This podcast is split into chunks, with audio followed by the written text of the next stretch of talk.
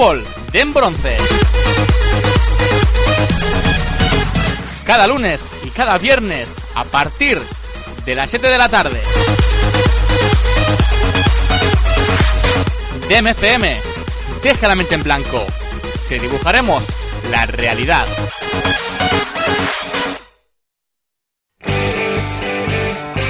Estás escuchando DEM DEM FM. Deja la mente en blanco. Te dibujaremos la realidad.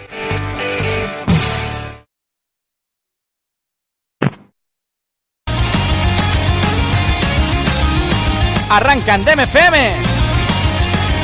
Fútbol de en bronce.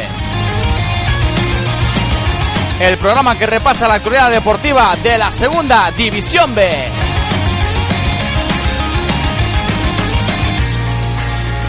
Presentado por Javier Seoane.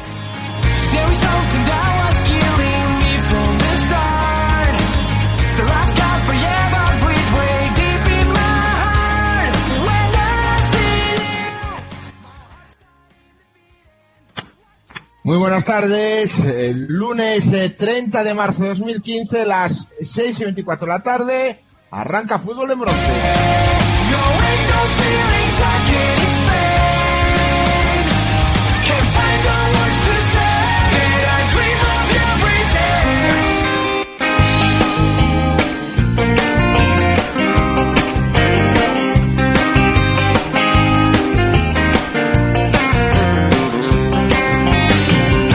Lo que me invade. Todo viene de dentro. Empezamos presentando a nuestros compañeros en la tarde de hoy. Empezamos contigo, Damián. Muy buenas tardes. Muy buenas tardes, Javi. Muy buenas tardes a los oyentes de DNFM. Otra semana más. Y bueno, pues yo por mi parte, pues tengo que cantar, como decía Javi, comernos las palabras. Seguimos presentando a más compañeros. Iván García, muy buenas tardes. Muy buenas tardes, eh, Javi, a todos los compañeros y oyentes de Fútbol de Bronce en una tarde soleada por aquí por Galicia comenzando esta Semana Santa. Seguimos presentando a nuestro compañero José Gil. José, muy buenas tardes. Muy buenas Javi, muy buenas y me vas a permitir que le robe la frase a Marcos, nuestro compañero Marcos. Muy buenas y líderes tardes. Y por último presentamos a nuestro compañero Sergio Díaz, que estará hoy al frente del Twitter. Sergio, muy buenas tardes. Muy buenas tardes, Javi. Encantado de volver a estar aquí después de una semanita de relax y bueno, con ganas de contar lo que ha acontecido en la jornada 31 en la segunda división B. Bueno, pues eh, con esto arrancamos ya el eh, grupo primero.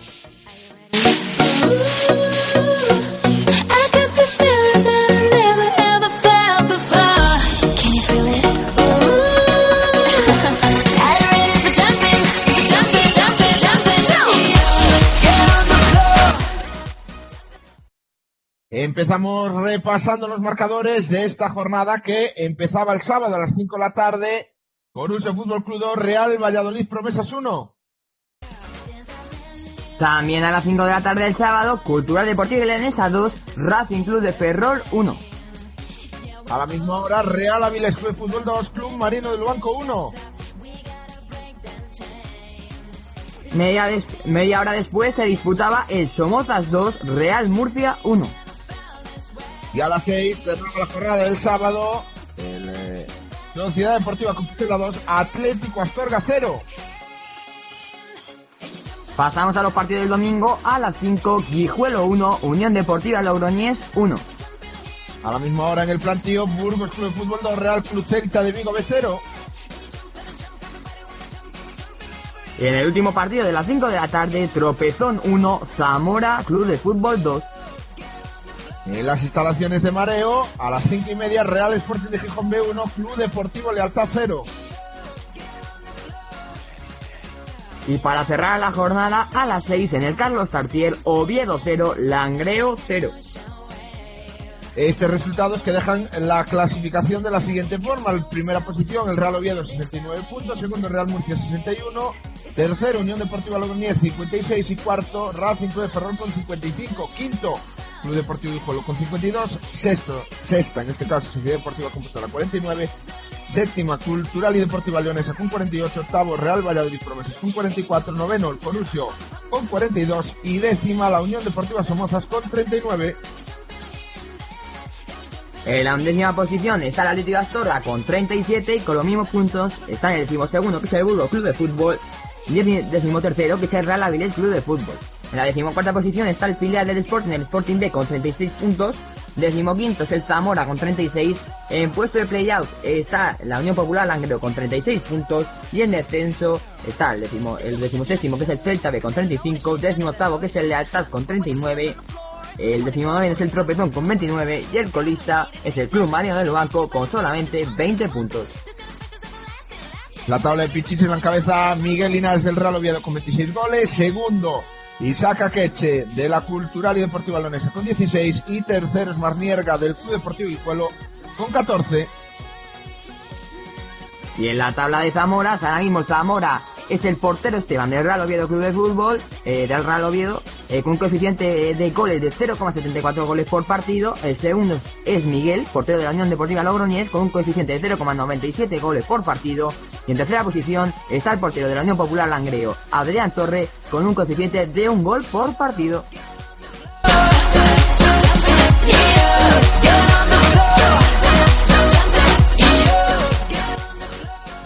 Empezamos el repaso a estos partidos. Empezamos con eh, la victoria local en el alcalde Manuel Candocia de la Unión Deportiva Somoza frente al Real Murcia. Así que Damián, cuéntanos lo que pasaba sobre el verde de, de.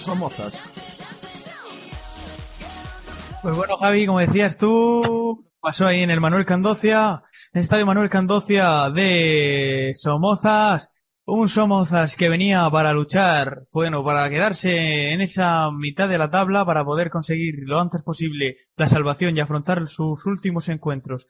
Con más tranquilidad frente al conjunto murciano que a pesar de empatar en casa frente a la Sociedad Deportiva Compostela del ex entrenador murciano Iñaki Alonso, eh, intentaba acortar distancias con el Real Oviedo y se iba a llevar, pues digamos, una sorpresa en el Manuel Candocia, porque a pesar de adelantarse en el minuto 2, gol de Javi Flores, y creo que, si no recuerdo mal, un, el gol, el, quien lo haya visto, es un, el gol, voy a decir, el tonto de la jornada, el defensa del Somozas, si no recuerdo mal, puede ser Juan Martín, el jugador que fuera. ¿Quién, quién? Javi, me dice por ahí. Diego, Do- Diego Dopico. Diego Dovino, sí. El jugador que se iba a reparar y en el minuto 2 y con mucha fortuna iba a ser Javi Flores, quien introduciría la portería de... Sí, Dopico, como dice mi compañero. el gol iba a ser de Javi Flores para adelantar a los murcianos. El partido, pues el, Real, el conjunto murciano lo iba a dominar y así se iba a quedar hasta el descanso. A la vuelta del descanso, el Real Murcia, como lo estamos todos acostumbrados ya esta temporada, pues da, no sé lo que le pasa, como decía José Malareira en la rueda de prensa, no sé qué le ocurre al conjunto murciano, que o se ve ya ganador del partido, o se adormece, siempre le da, y esto ha pasado durante toda la temporada, le ha costado puntos como en casa con el Burgos, como la jornada pasada con el Compostela, pues que las segundas partes, o en una, en un periodo, se duerme y ese, ese adormecimiento del conjunto murciano lo aprovechó eh, la- el Somozas para primero crear peligro, llegar a la portería de Iván Crespo, hasta que en una jugada, minuto 60 de partido, de la segunda parte, eh, se mete en el área, si no recuerdo mal, creo que es Ever, y iba a ser derribado por David Prieto, clarísimamente, y el árbitro iba a evitar penalti a favor del conjunto gallego que lo iba a lanzar Eddie magistralmente, iba a poner el empate en el marcador del Manuel Candocia. Pues nada, iba a seguir el, el sosiego del Somozas, sí, apabullando a la portería de Iván Crespo, hasta que en una falta, como dice también que el entrenador murciano, murcianista José Manuel Aira, reclama por, bueno, por la torpeza de su defensa, como es Fernando Pumar, iba a hacer una falta innecesaria en la lateral del área, en la lateral derecha del área que defendía Iván Crespo, Y ese balón, como no, iba a lanzarlo el especialista, para mí el jugador que más habilidad tiene de este Somozas, que es Ever, Ever Pena, ese jugador que para mí yo creo que la temporada que viene extraño sería que no se fuera a un equipo de mayor índole. Pues iba a lanzar ese una falta, también una falta que le iba a colar por bueno por el lado del portero, por el lado de Iván Crespo, un golazo, hay que decirlo. Lo que pasa es que muchos podríamos decir que también un poco lo ayuda la mala posición de Iván Crespo a la hora de poder tapar esa falta. Y bueno, 1-2, 2-1, el Real Murcia ya en los últimos instantes lo intentaría ya la desesperada, más con corazón que como se dice, que con cabeza. Y al final los de Manuel Candocia jugarían, ganaron el encuentro 2-1. Eh, destacar que jugó la segunda parte salió el murciano Javi Rosa, un jugador que ya ha demostrado ser también murcianista, como cuando, según dicen, cuando ascendió el conjunto gallego del Somozas la temporada pasada, estar con una camiseta del Real Murcia, su club, y, y también destacar en la, eh, al final del encuentro que hubo unos, digamos, una pelea, unas discusiones entre Abelino Viña y el entrenador del Somozas por, no sé, no sé si sería o que hubo conflictos entre ambos banquillos, sobre todo al final también destacar eh, José Luis Aciari, que fue discrepado, creo que por un aficionado del conjunto gallego, o sea, por lo menos se, se ve en las imágenes de un- del conjunto gallego, no sé, insultándolo, pero bueno, eso, so- todo se quedó en, en, bueno, en un susto, no pasó nada, solo que el Somozas se queda décimo en la clasificación con 39 puntos y el Real Murcia se queda segundo en la clasificación con 61 puntos a esperas de ese partido del Real Murcia Real Oviedo este sábado a las 6 desde Nueva Condominio. Bueno, nosotros seguimos y vamos a repasar ahora la victoria por 2 a 0 en el Municipal de San Lázaro de la Sociedad Deportiva Compostela, Iván. Así es, Javi, victoria por 2 a 0, como bien dices, eh, del Compostela ante el Astorga el pasado sábado. Dos tantos conseguidos por el conjunto local en dos momentos clave del encuentro, que al final pues eh, le valieron los tres puntos al conjunto de Iñaki Alonso. En eh, apenas eh, nada más comenzó el partido, en el minuto 3 se adelantaba el Compos por un gol por medio de Yacín Casmi, su quinto gol ya desde su llegada al conjunto compostelano en invierno, un centro de banda derecha de Álvaro Lemos y que remataba el eh, franco marroquí mm, en el segundo palo, libre de marca, para anotar el primero, como decimos. Y ya justo antes de llegar al descanso, en el 43, una nueva jugada por banda derecha de Lemos, un centro raso que despejó con aprietos a la defensa astorgana y que le cayó ahí en el primer palo a Catú, que marcó pues ese gol que fue a la postre pues definitivo para esa victoria compostelana y un partido que bueno fue plácido para el conjunto local no tuvo sus buenos minutos el Astorga mediada la, la primera parte con 1-0 dispuso de alguna que otra ocasión que fue despejada por Ramón pero ya en el segundo tiempo el Astorga apenas se incomodó a la zaga compostelana y el, el conjunto local tendría oportunidades para incluso aumentar la ventaja algo que, que destacaría posteriormente como vamos a escuchar en la rueda de prensa el entrenador Iñaki Alonso que como dijo el preparador eh, Pasco dijo que perdieran una gran oportunidad de golear a su rival, eh, más que por mérito del Compos, por de mérito de la Astorga, que propuso muy poco sobre el césped de, sobre el césped de San Lázaro. Y bueno, pues eh, debido a esta victoria, estos tres puntos, el Compos, que es el único equipo de los seis primeros que ha conseguido la victoria en esta, jornada, se queda el conjunto Iñaki Alonso con 49 puntos en la sexta plaza, a seis de la zona de playoff, es decir, a seis del Racing de Ferrol, y por su parte, el Astorga, que es, eh, se queda un décimo, con 37 puntos, tan solo dos por encima de esa promoción de descenso. La próxima jornada, el Compos visitará el Ruta de la Plata para enfrentarse al Zamora, será el sábado a las cuatro y media, y por su lado, el Astorga recibirá en casa al, a la Unión Deportiva Somozas. Cuando tú quieras, Javi, escuchamos ya esa rueda de prensa de los entrenadores. Eh, comentar que Iñaki Alonso, el eh, preparador local, no pudo situarse en, su zona habitual en el banquillo del Compos eh, debido a una sanción y en su lugar eh, estuvo el, su segundo, Adrián Bo, del que, bueno, pues destacaría pues esa victoria como, de Adrián Bo al frente del banquillo compostelano, lo destacaría Iñaki Alonso en la rueda de prensa, como, como podremos escuchar cuando, cuando Javi, tú quieras.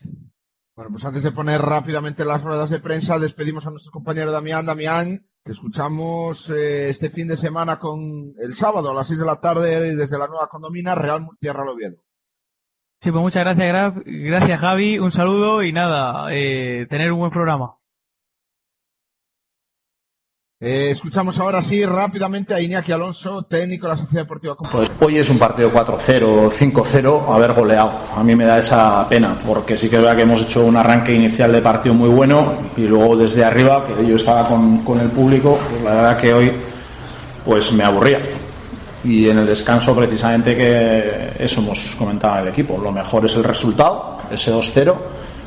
Y yo creo que hemos hecho una segunda parte, un arranque dubitativo, o sea, flojo, pero luego hemos ido creciendo con balón y es cuando yo creo que hemos podido golear, las hemos tenido muy claras, muy claras.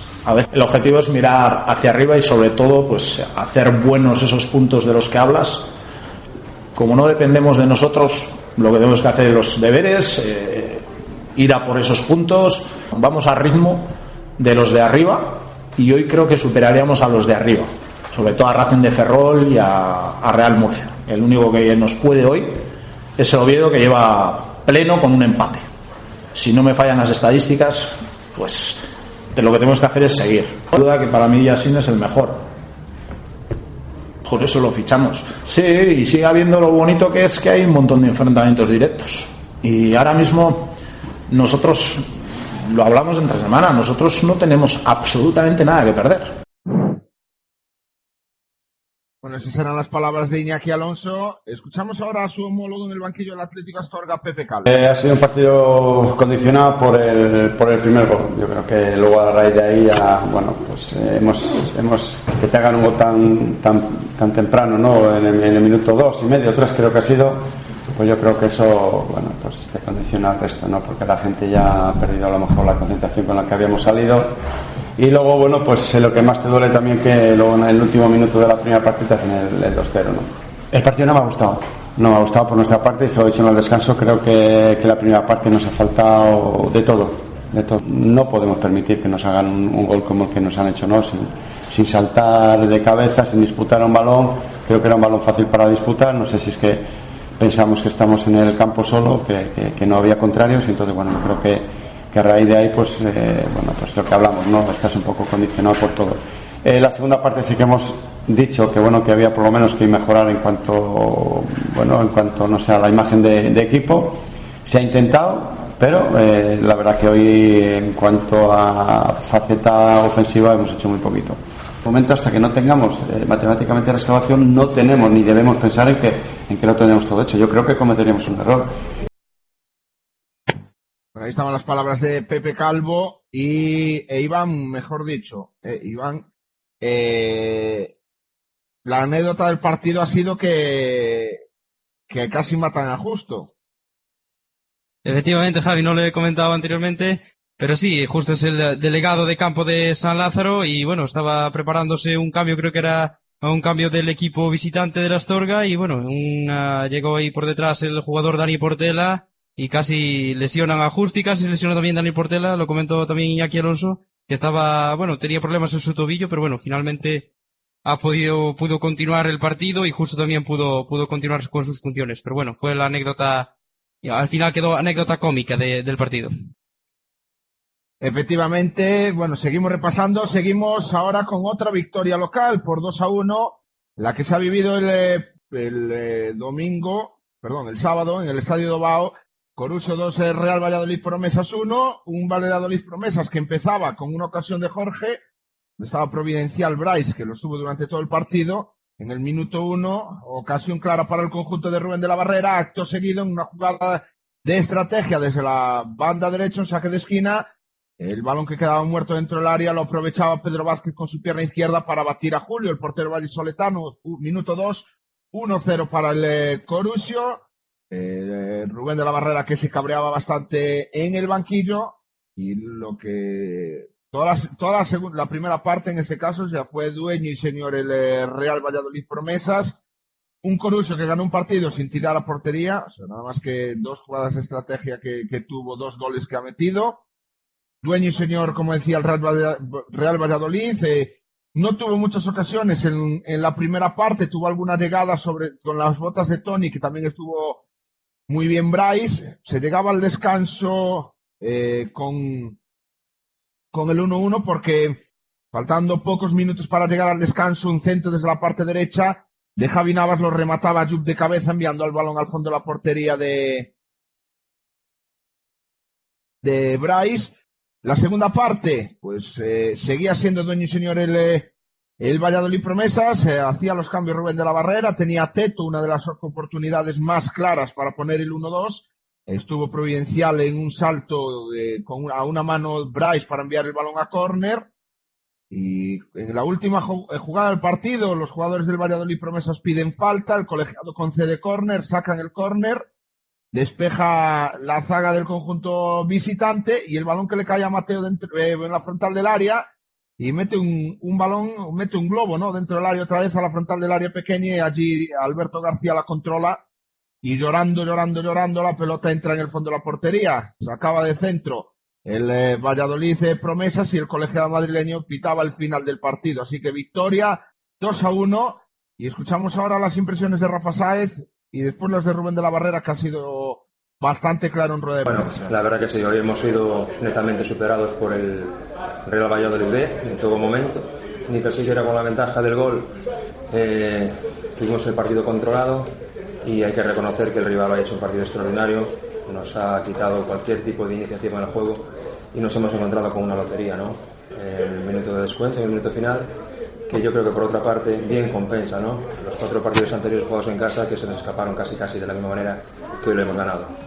Fundamentalmente buscábamos un home gol, non? Salinas ten gol, en calquer xogada pode eh, ter unha posibilidade de remate, buscábamos un poquinho eso, menos eh, achegamentos por banda e pases ao área, máis un pouco de presencia na área para facer algún remate, algún tiro. Buscábamos gol, porque, bueno, levamos un par de partidos que eh, traballamos moi ben as ocasións, pero faltaba noso o remate final, a combinación, e buscábamos un poquinho fundamentalmente eso, ter homes gol, que na posibilidade dun remate podes entender esa, esa habilidade, esa calidade de cara ao gol. Esas eran las palabras de Rafa Sáez. Escuchamos ahora a Rubén de la Barrera. Bueno, la verdad es que hemos perdido un partido en el que el rival pues ni siquiera ha tirado a, portería, ¿no? Esa es la, realidad. Una primera parte en la que por juego y por ocasiones pues eh, deberíamos eh, habernos ido al, descanso pues con una diferencia importante. Y en la segunda parte pues la- las ocasiones no de nueve pues en manifiestas eh, fueron fueron nuestras. Y, el resumen pues es eso no un gol en el minuto 2 y un gol en el minuto 93 y es lo que determina pues la, la clasificación no si, uno tiene que ser octavo noveno o otro pues eh, puede puede jugar y, y puede ocupar pues un mejor lugar en la clasificación Meter gol, meter gol, porque entiendo que hemos sido tremendísimamente superiores ¿no? al, al Corusio, esa es la, la realidad. Entonces, si es cierto que hay que pues, eh, encontrarle una explicación a la, a la derrota, ser capaz de explicarla, y la explicación pues es muy sencilla, ¿no? En dos acciones, eh, en dos eh, segundas. Perdón, dos segundas acciones eh, en balón parado, pues se determina la victoria del, equipo local, en este caso, ¿no? Sin, sin más. Entonces, lógicamente, eso penaliza, no es la primera vez que nos, que nos ocurre. Hoy ha vuelto a, pasar y, pues, eh, eso te obliga a, ya no solo pues, hacer lo que haces hoy, ¿no? Sino manifestar un, un grado de efectividad del 100% y al final, pues, el meterla o no meterla eh, significa estar jugando en un equipo o estar jugando en otro. Tiene que tenerla toda, tiene que tenerla toda, pues porque estos chicos al final se juegan sus habichuelas, ¿no? De cara a la temporada que viene, ya sea en el primer equipo, ya sea en este club, ya sea en, en otro, ¿no? Por lo tanto, esa ambición pues tienen que, tiene que demostrarse y permanecer día sí día también, ¿no? Hoy era la primera, ese es ese, el primero de los partidos que nosotros pues nos habíamos marcado como para que el, el rendimiento individual, en este caso, se beneficie de un rendimiento colectivo, el equipo lo ha hecho bien, los jugadores a nivel individual lógicamente se benefician y eso no puede decaer, ¿no? Y si nuestro termómetro es una derrota, pues mal, mal vamos y estos chicos lógicamente lo que van a vivir a lo largo de su vida son pues victorias, empates, derrotas y tienen que crecerse y tienen que ser capaces de convivir con todo, con todo ello. Bueno, esas eran las palabras de Rubén de la Barrera al finalizar el eh, encuentro en sala de prensa. Y para cerrar este grupo 1, pues nos trae Álvaro Martínez esa esa crónica, ¿no? Del partido, lo que sería el partidazo de la jornada en el municipal de Guijuelo, Guijuelo, Logroñés, empate a uno. La Unión Deportiva Logroñés jugó ayer ante el Guijuelo conociendo ya las derrotas de Racing de Ferrol y de Real Murcia. Tanto el Logroñés como el Guijuelo necesitaban puntuar para no descolgarse de los primeros puestos de la tabla. Hubo muy buen ambiente en el campo municipal del Guijuelo en un partido muy intenso donde el equipo riojano tuvo que emplearse a fondo para conseguir el sufrido empate que les coloca terceros en la clasificación. En la primera parte, la Unión Deportiva Logroñés tuvo su primera ocasión gracias a un lanzamiento de córner que remató dentro del área Moisés García, pero poco a poco el Guijuelo fue tomando posiciones y la Unión Deportiva Logroñés comenzó a dejar más espacios, lo que hizo que el Guijuelo fuera haciéndose dueño del esférico. Cuando más estaba sufriendo el equipo riojano, llegó el gol de menudo en el minuto 39, que con este gol ya se coloca Pichichi del equipo riojano. Fue en una jugada por banda derecha con centro de Titi y menudo remató a la perfección. Tuvo una ocasión antes de llegar al descanso el Guijuelo en un balón que Geray estrelló en el palo pero se llegó al descanso. En la segunda parte ya el Guijuelo hizo mucho daño a la Unión Deportiva Logroñés con su velocidad y contraataques. Chevy tuvo una ocasión clara que pudo aumentar la cuenta de Logroñés, pero falló solo ante la portería. Pero si tenemos que destacar a alguien importante, fue el portero de la Unión Deportiva Logroñés, Miguel. Salvó las ocasiones de Valero, Nierga, Lambarri por parte doble y Raúl Ruiz se sufría en el campo y también se atacaba cuando se podía. El portero del Guijuelo Felipe despejó un fuerte disparo de Iker Alegre, pero en el minuto 84 el colegiado Francisco Villena señaló penalti en el área rojana tras el derribo de Julio Rico a un jugador del Guijuelo. Razvan se, se encargó de lanzar el penalti y en el minuto 85 el Guijuelo empató. El partido finalizó con el empate 1-1 reparto de puntos y manteniéndose ambos equipos en los lugares altos de la tabla. Ahora la Unión Deportiva Logroñés va a tener que preparar el partido del Valladolid B que va a tener lugar el jueves 2 de abril a las 12 en el campo municipal de Las Gaunas. Bueno, pues ahí estaba el resumen del Guijuelo Logroñés. Nosotros eh, con esto eh, cerramos el grupo primero, nos vamos ya rápidamente al grupo segundo.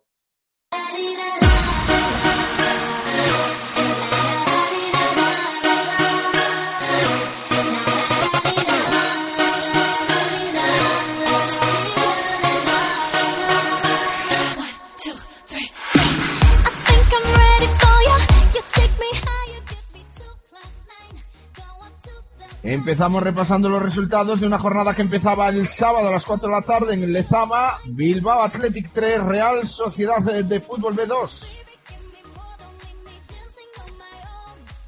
A las 5 en Urriche, eh, Sociedad Deportiva Monedita 3, Estado River Club 1. A las 6, Sociedad Deportiva Leio A 0, Club Deportivo Tudelano 2. A la misma hora en la Cesarre, Baracaldo Club de Fútbol 0, Real Unión Club 3. Ya el domingo a las once y media en la Canaleja, Club de Fútbol Tribal Valderas Alcorcón 0, Club Deportivo Guadalajara 1. A las 12 de la mañana en el Alfredo Di Estefano, Real Madrid Castilla 5, Las Palmas Atlético 1. A la misma hora en el Fernando Torres, Club de Fútbol Fuenlabrada 2, Club Deportivo Toledo 0. Y a la misma hora la Ciudad Deportiva de Getafe, Getafe B3, Atlético de Madrid B1. Ya la jornada vespertina a las 4 de la tarde en el Paquito Jiménez de Unión Deportiva Socuellamos 2, Unión Balompédica Conquense 1. Y para cerrar la jornada a las 5, eh, eh, Sociedad Deportiva Huescador, Rayo Vallecano B0. Este resultado deja la clasificación de la siguiente manera. En primer lugar, la Sociedad Deportiva Huesca con 55 puntos. Segundo, Real Unión de Irún 54. Tercero, el Deportivo, perdón, Guadalajara con 54. En cuarta plaza aparece el Bilbao Athletic con 52. Quinto ya es el Club Deportivo Toledo con 50. Sexto, Real Madrid Castilla con 49. Séptimo, Baracaldo con 48. También con 48 aparece octavo la Unión Deportiva Socuellamos con 47 noveno el Getafe B y décimo Club Deportivo Tudelano con 44. En la undécima posición ya aparece el Club de Fútbol Fuenlabrada con 41 puntos, décimo segundo con los mismos puntos es el Sestao River Club, décimo tercero es el Leyoa con 40 puntos, décimo cuarto es la, la Sociedad Deportiva Monevieta con 39, décimo quinto es la Real Sociedad de Fútbol B con 38, el puesto de playout ahora mismo eh, está marcado por el Atlético de Madrid de con 34 puntos y en descenso están el decimoséptimo que es el Tribal Valderas con 32, el decimoctavo que es la Palmas Atlético con 31, el decimonoveno que es el Rayo Vallecano B con 30 y el colista que es la Unión Malopédica con 15 con 26 puntos. En la tabla de Pichichis aparece en primer lugar eh, Rufino del Club Deportivo Toledo con 18 goles. En la segunda empatan tres jugadores, Xavín del Bilbao Athletic, Dani Aquino con, eh, del, perdón, del Atlético de Madrid B y Orbegozo del Getafe B con 14 goles. Y en la tercera plaza están Williams del Bilbao Athletic, Santa María también del Bilbao Athletic y Jorge Galán del Real Unión con 13 goles. En la tabla de Zamoras, ahora mismo, el portero menos goleado del grupo es Paola del Club Deportivo Tudelano, con un coeficiente de 0,81 goles por partido. Segundo es Dani Jiménez de la Sociedad Deportiva Huesca, con un coeficiente de 0,83 goles por partido. En el puesto de bronce ahora mismo, en ese podio de Zamoras, está Rubén Ñáñez, portero de Real Madrid Castilla, con un coeficiente de 0,92 goles por partido.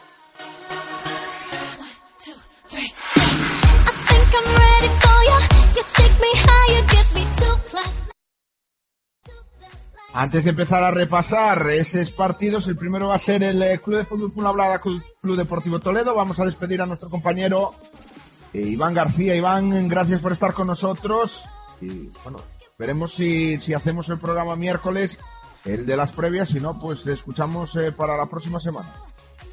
Perfecto, Javi. Pues un placer como siempre. Un saludo a todos. Un saludo, buen, eh, buena Semana Santa y aprovechamos ya para presentar a nuestros compañeros, a Fernando Ortega y a Pancho Lorente. Empezamos por el grupo tercero, que es nuestro compañero Fernando Ortega. Fernando, ¿qué tal? Muy buenas tardes. Hola Javi, muy buenas tardes, saludos. Y saludamos también a nuestro compañero Pancho Lorente. Pancho, muy buenas tardes. Buenas tardes desde Murcia. Buenas tardes, pues ahora vamos eh, contigo, Sergio. El primer repaso es ese Club de Fútbol Fuenlabrada 2 Club Deportivo Toledo, con polémica. Sí, Javi, bueno, sí hubo polémica en el Fernando Torres este domingo, el partido que se disputaba a las 12 de la mañana.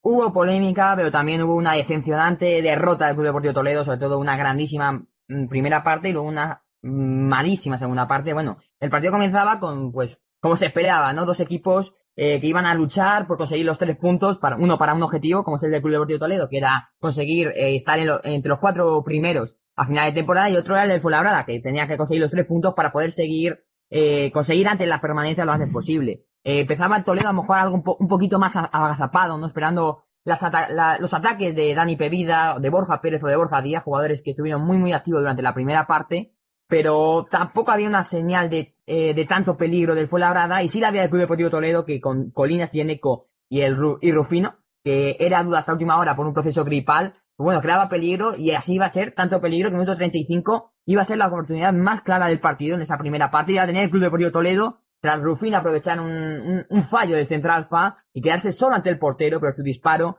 se iba rozando el palo, todo, todo- prácticamente toda la afición verde y blanca que se había eh, desplazado a Fernando Torres, aproximadamente unos 100 eh, toledanos, pues celebraban el gol cuando bien la pelota salió. Bueno, pues no se lo creían. Al final, al descanso, íbamos con ese empate a cero. Parecía que eh, se iba, el partido se iba a decantar por pequeños errores. Y bueno, mm, en la segunda parte empezaríamos con polémica. Como bien has dicho, Javi, un centro lateral era cortado por la mano de Fa dentro del área. Fa tenía, recordábamos, tenía ma- tarjeta amarilla, una tarjeta amarilla anterior. Esa hubiera sido la segunda y hubiera sido penalti. El colegiado decidió no pitarlo. Pero es que a la siguiente acción, una falta que, bueno, era faltita, mejor dicho, pues bueno, le iba a tirar el club de fútbol fue labrada y en el minuto 58 Borja Pérez eh, mantiene un trayazo desde los 30, mi- desde los 30 metros aproximadamente. Eso sí, Luis Matobá, el portero del Club Deportivo Toledo, apoyaba en ese gol. Después iba a haber otra jugada polémica porque otra vez el, los mismos eh, protagonistas, Fa,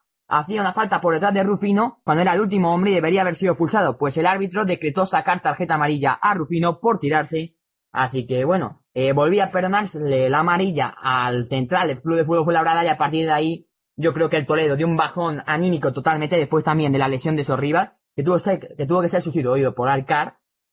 Y llegaría el segundo, llegaría el segundo, lo marcaría Morino en una jugada en la que nadie se, nadie se cree como un central como Sergio San José del Fuenlabrada regateó a medio equipo y se la serría para que Molino solamente la tuviera que cruzar ante la salida de Luis Matobar. Eh, habría también expulsiones en los dos equipos, se quedarían los dos con uno menos, eh, Aicar por doble amarilla y también por doble amarilla se quedaría el Fuenlabrada con Tello, pero eso sí, después del gol es verdad que el Torino intentó dar, eh, por lo menos buscar el gol de, del honor, pero no lo consiguió y al final los tres puntos se quedaron en Fernando Torres, el Club Deportivo Toledo, que tendrá que jugar este jueves eh, a las 5 en el contra el Tribal Valderas, mientras que Fuenlabrada jugará el domingo a las 12 en el Cerro del Espino contra Atlético de Madrid B. Bueno, ahí estaba nuestro compañero Sergio con esta primera de las crónicas que nos traen el día de hoy. Vamos ahora a en la antesala, ¿no? De la entrevista a Tony Gavarre, jugador del Club Deportivo Alcoyano, hablar de su equipo natal, que es la Sociedad Deportiva Huesca. Vencía en el día de ayer 2 a 0 frente al eh, Rayo Vallecano B. Así que, José, ¿qué pasaba en el Alcoraz? Bueno, Javi, eh, la Sociedad Deportiva Huesca y el Rayo Vallecano B se enfrentaban en el Alcoraz a las 5 de la tarde, en una tarde calurosa en el Alcoraz. Eh, un partido que se veía eh, por parte de la afición bastante, bastante fácil, pero bueno, la primera parte sería para olvidar, ya que por parte del Huesca, tras no haber creado casi nada de peligro, haría un mal juego. El Rayo, el filial del Rayo, tendría la ocasión más clara de la primera parte, eh, tras una gran jugada de Campillo, ya que se regatearía a Dani Jiménez, pero providencialmente el defensa Carlos David lograría arrebatarle el balón antes de que chutara y así evitaría el gol madrileño. Sin embargo, el partido, eh, pese a esa ocasión, se iría al descanso con un 0-0 que a la afición pues no le gustaría nada, ya que veía que su equipo no jugaba, no se había engarrotado, ya que no lograba hacer su juego normal, pero que no dejaría de animar a su afición, ya que en el descanso tratarían de aplaudirles y animarles un poco cuando salen en la segunda parte. Y bueno, la afición tenía esperanzas de que hiciera su juego ya desde el principio para lograr la victoria, pero sin embargo, el conjunto visitante volvería a sus andadas, volvería a crear peligro, saldría bastante cómodo en el Alcoraz, pocos equipos he visto que jueguen aquí bastante cómodos, pero sin embargo, pese a la comodidad que tenían en el campo, no habrían jugado para ocasionar eh, mucho peligro, tenían pe- peligro, pero no el suficiente para anotar gol a una defensa que estaba bastante bien posicionada. Y cuando quedaban 30 minutos, el líder pues sacaría el conjunto de la Sociedad Deportiva Huesca de TVNet, sacaría fuerza de voluntad y sacaría pecho, como se dice aquí, para llegar eh, a anotar y lo logró, ya que Fran Mérida, eh, de los pies de Fran Mérida, en los primeros balones que tocaría, en la segunda parte, tras un chut potente desde fuera del área, arrebatándole el balón y luchándolo durante, por medio de toda la defensa, pues despistaría a Campos tras un rebote en la defensa y el balón entraría por toda la escuadra. Así llegaría el 1-0 que, que pondría eh, por el momento la ventaja para los locales y mantendría el liderato. Y por si acaso ya se vio que la Sociedad Deportiva Huesca había cambiado en dos minutos, de 0 a 100 habría cambiado su juego ya que en un córner sacado por José Gaspar, uno de los que hicieron un partido bastante bueno la verdad, llegaría de cabeza Rojas, el otro central, y remataría a la red, logrando el 2 a 0, por lo que la Sociedad Deportiva Huesca se iría del Alcoraz líder con 55 puntos, como tú has dicho, un partido que no fue muy vistoso, pero que era necesario ganar. Y bueno, también destacar que Mérida y Rojas eh, anotaron sus primeros goles con la Sociedad Deportiva Huesca en un partido, como ya hemos dicho, aburrido y soporífero, pero bueno, era necesario ganar. Y el Huesca para el partido de la semana que viene contra el Getafe no podrá contar con Carlos David ni con Íñigo Ross, ya que tienen acumulación de tarjetas tras una actitud del árbitro bastante mala, una actuación muy mala por mi parte, y volverá, ya que se le ha echado de menos este partido, Manolo, que al parecer ayer, cuando salía del campo, se le veía un poco cabreado, no sabemos por qué, pero bueno. También quiero destacar que la Sociedad Deportiva Huesca es el mejor equipo local de los 80 equipos que hay en Segunda B, ya que ha logrado 40 puntos en los 16 partidos que llevamos, aunque no es un, un dato bastante, para mí es un dato bastante bueno, siendo que en casa somos muy fiables. Y bueno, eh, jugadores, los mejores jugadores de cada equipo yo pondría de la Sociedad Deportiva Huesca, Carlos David, por esa, eh, por ese gol que salvó, y Mérida por el primer gol, que fue un gol bastante bueno. Y por parte del Rayo Vallecano B, Alex Campos, el portero que, que hizo una actuación bastante buena, haciendo paradas bastante buenas a Escardina, por ejemplo. Y Campillo, que mareó muchísimo a la defensa. Pero bueno, el Huesca líder y yo bastante contento pese a no hacer un juego muy vistoso ayer. Pero bueno, lo que importa es sacar los tres puntos ahora mismo a final de temporada. Perfecto, José. Y ahora sí que vamos a realizar la primera entrevista del día de hoy. Vamos a llamar a Tony Gavarre, pero antes vamos a poner un, un poquito de música para, para ambientar.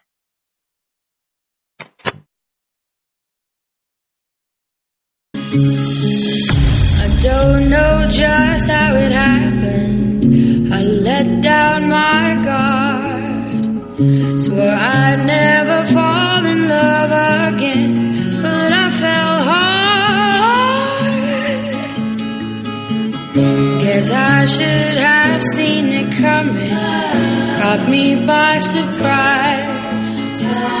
Wasn't looking where I was going. I fell into your eyes. You came into my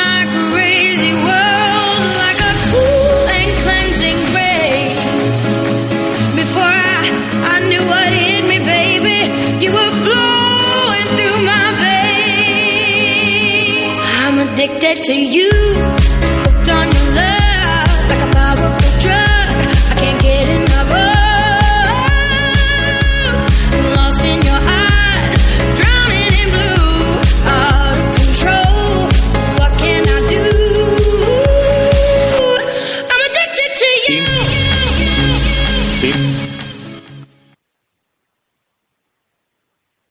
Buenas tardes, Tony. Lo primero, darte las gracias por eh, atender eh, la llamada de fútbol en bronce. Eh, estamos en directo en nuestro programa de, de los lunes. Y darle las gracias también a nuestro compañero José Gil por hacer posible que la entrevista fuese adelante. Lo primero vamos a presentar al jugador, que es Antonio Ga- Gavarre Vallari- Vallarín, nacido el 26 de mayo de 1990 en Cuesca, actual eh, futbolista del Club Deportivo Alcoyano. Lo primero, eh, Tony, ¿cómo te encuentras en, Alcoy? Hola, muy buenas. Pues bien, eh, la verdad es que eso, llegué aquí hace dos meses y, y aquí la gente me ha acogido muy bien y el clima es muy bueno. Eh, es una ciudad así parecida a Huesca, como yo estaba acostumbrado.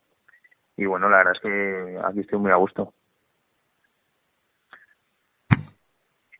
Eh, ¿cómo, ¿Cómo has tomado o cómo lo ves desde tu punto de vista la salida de- del Zaragoza en diciembre? ¿Un paso adelante yendo a, a Alcoy o, o un paso atrás?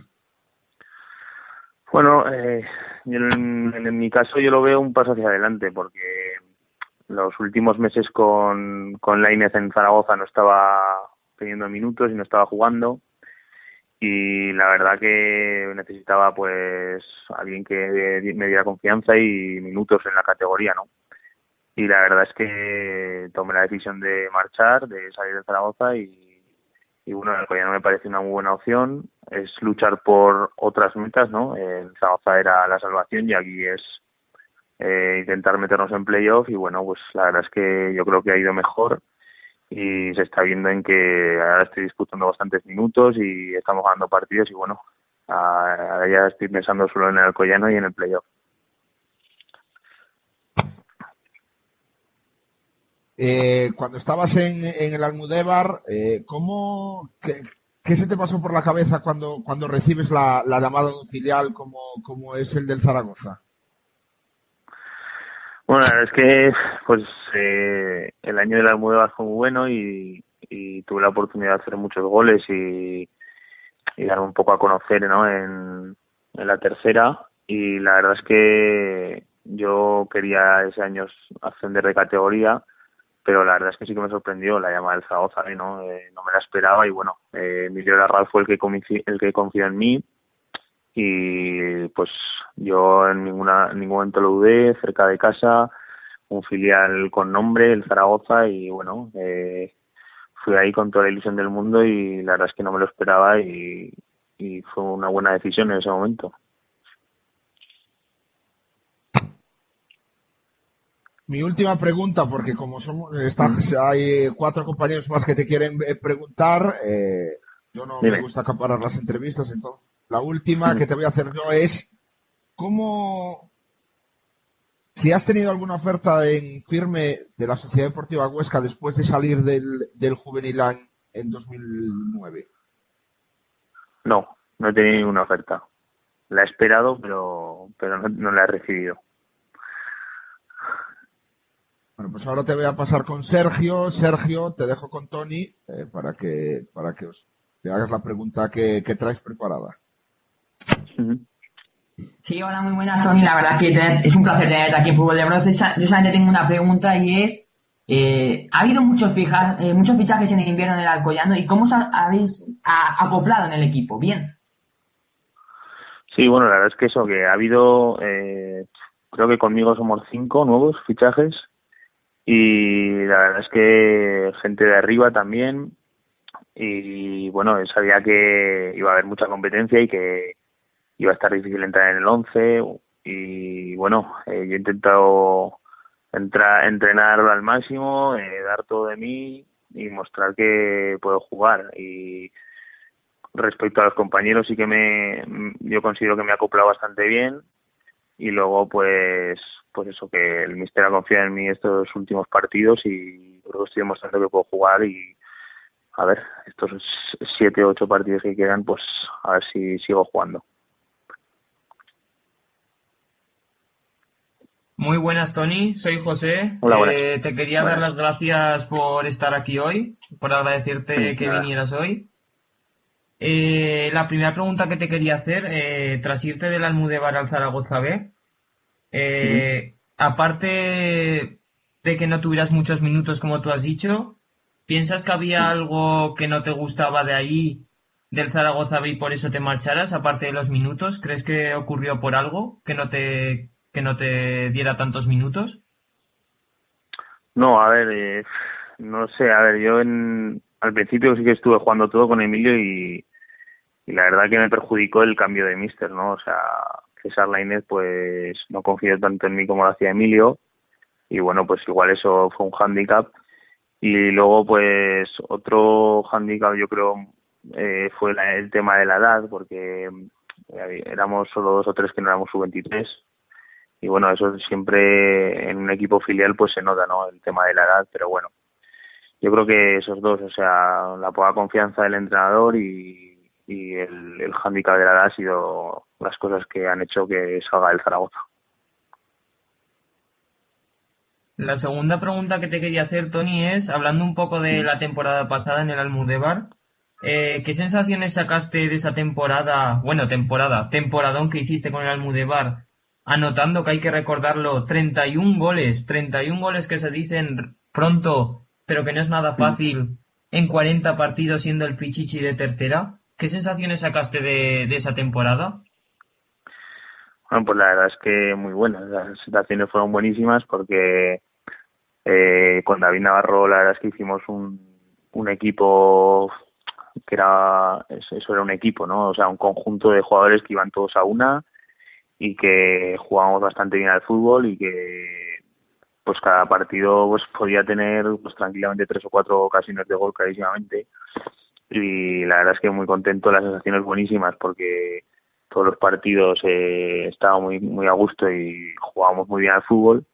Y bueno pues lo que como dices la suerte de poder tener acierto de cada gol que ya es lo que el punto final no o sea es la estrella que, que todo el delantero quiere no pues muy contento y las sensaciones buenísimas. Pues sí, eh, Tony, lo mismo te digo, ya que me pareció un auténtico temporadón. Y bueno, ahora te voy a hacer, bueno, aún me quedan un par de preguntas o tres, pero esta pregunta yo creo que es la que más me interesa, eh, es la que más me toca la moral, ya que después de la temporada que hiciste el año pasado, eh, me gustaría saber qué sentiste al ver que la Sociedad Deportiva Huesca no contaba contigo para el primer equipo ni te diera la oportunidad de debutar, eh, por ejemplo, o al menos en el Alcoraz, que no fuera fuera de casa, pero al menos delante de la afición tras la temporada que estabas haciendo. ¿Qué, ¿qué te pareció? Bueno, lo primero, eh, de- debutar no podía debutar por, por lo que te digo el tema de la edad. O sea, si, si en un filial no eres sub-23 no puedes debutar en el primer equipo. Entonces, eh, para debutar me tendrían que haber hecho ficha del primer equipo y poder debutar. Y eso eh, o me la hacían en diciembre del año pasado o no, o no me hacían ficha. Entonces, eh, yo sinceramente sí que esperaba una oferta de, del Huesca o que mostraran un tipo de interés ya que he estado pues toda la cantera en el Huesca y en el filial y pues soy de ahí, de la casa y qué más ilusión que uno de Huesca pues poder jugar en el equipo de la ciudad, ¿no? Pero bueno, es que el fútbol es así, o sea, eh, si, no- si yo no he recibido ninguna oferta y, ellos no han querido que esté en el Huesca, pues, pues yo acepto la, decisión y ¿qué vas a hacer? Hay que buscar otros clubes, eh, y no me voy a parar por eso y quiero seguir jugando a fútbol y, si no es en el Huesca pues será en otro equipo y sin más, o sea, tampoco me causa ningún trauma ni nada, o sea, si ellos hubieran hecho una oferta pues eh, hubiera sido la de las que más hubiera considerado porque es el equipo de mi ciudad y siempre me ha gustado defender los colores del Huesca, pero si no es así pues no pasa nada y he buscado otras opciones, otras salidas y la verdad es que me ha ido bien. Pues sí, eh, Tony, eh, tienes razón y yo deseo que, y ojalá que vuelvas aquí, que te den la oportunidad, que es lo que tú dices, que ojalá que al menos te hubiera llegado una oferta en sí. Pero bueno, eh, ya finalizando yo, eh, en general, eh, hablando del playoff, ya que estamos llegando a final de temporada, eh, ¿qué equipos crees que llegarán si estás más o menos atento a los cuatro grupos? ¿Cuáles crees que llegarán al playoff? Al playoff dices, eh, al- al- a los cuatro puestos dices. Eso es. Pues no lo sé, o sea, yo te puedo decir que el Huesca es un, candidato clarísimo, Real Madrid Castilla, Oviedo, UCAM, eh, de mi grupo pues el Gymnastic ya está prácticamente metido, el Lleida lo tiene muy fácil también, eh, no sé, el Cádiz segura, seguro también, más o menos esos equipos yo creo que son los, los más fuertes no de las categorías así por encima. Tampoco lo sé decir a 16. Hola, buenas tardes, eh, Tony. eh, soy Juan Ortega. Quería, quería preguntarte precisamente por eso. Estabas hablando ahora del playoff, te, te preguntaba mi compañero José. Yo te quería preguntar por, por tu vivencia personal, por el propio Alcoyano. Si corrígeme si me equivoco, pero al comenzar la entrevista decías que lo único que pensabas era el playoff. ¿Lo dices en serio? ¿De verdad crees que hoy por hoy el Alcoyano puede, puede arrebatarle el cuarto o incluso el tercer puesto a Hércules o, o Lleida?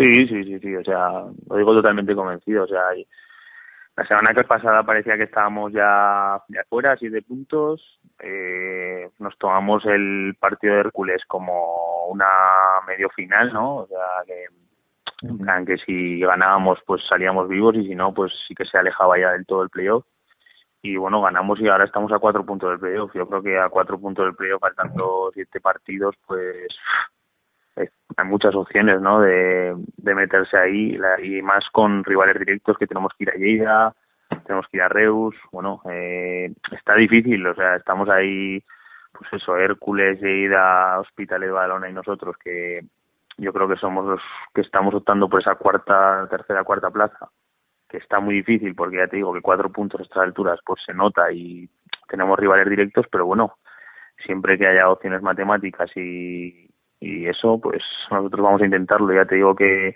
todo el Alcoyano piensa en el playoff y no descartamos nada. O sea, hasta que los puntos no digan lo contrario, nosotros seguimos pensando en el playoff. Buenas tardes, Tony. Soy Pancho Lente, narro al, al UCAM Murcia.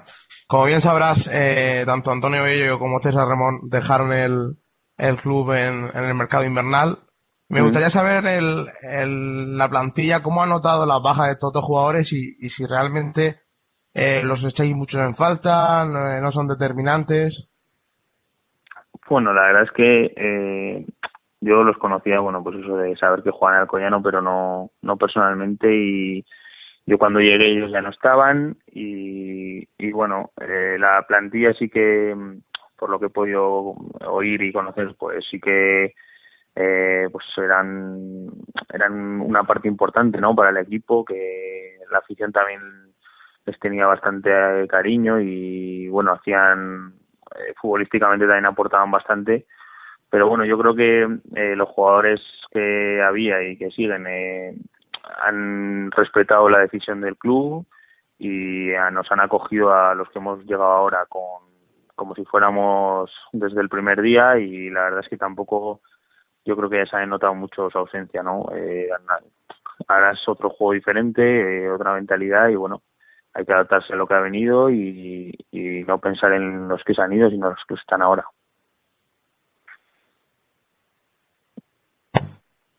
Bueno, pues eh, muchas gracias, eh, Tony. Antes de despedirte, se quiere despedir personalmente de ti, José, así que José, eh, te dejo con Tony. Bueno, Tony, eh, ha sido un auténtico placer, ha sido un honor poder entrevistar y hacer unas preguntas a un, a un jugador que le habría gustado y que desea con todo su corazón eh, defender los colores de- del equipo de su ciudad. Ha sido un auténtico placer y que te vaya lo mejor posible en Alcoy y ojalá lleguéis al playoff y, por qué no, ascender al Huesca y el Alcoyano. Muchas gracias, ojalá, ojalá. Bueno, Tony, eh, darte las gracias de corazón por eh, atender la llamada de fútbol en bronce. Ya sabes que aquí tienes eh, tu casa para lo que quieras y que tengas, te vaya bien, ¿no? Tanto lo personal como lo profesional en, de aquí a final de temporada y bueno, el resto de la vida que, que a nadie se le desea el mal. Así que nada, un abrazo. Vale, otro, hasta luego, gracias. Hasta luego, despedimos a Tony Gavarre. Nosotros seguimos eh, repasando ¿no? los partidos del grupo 2.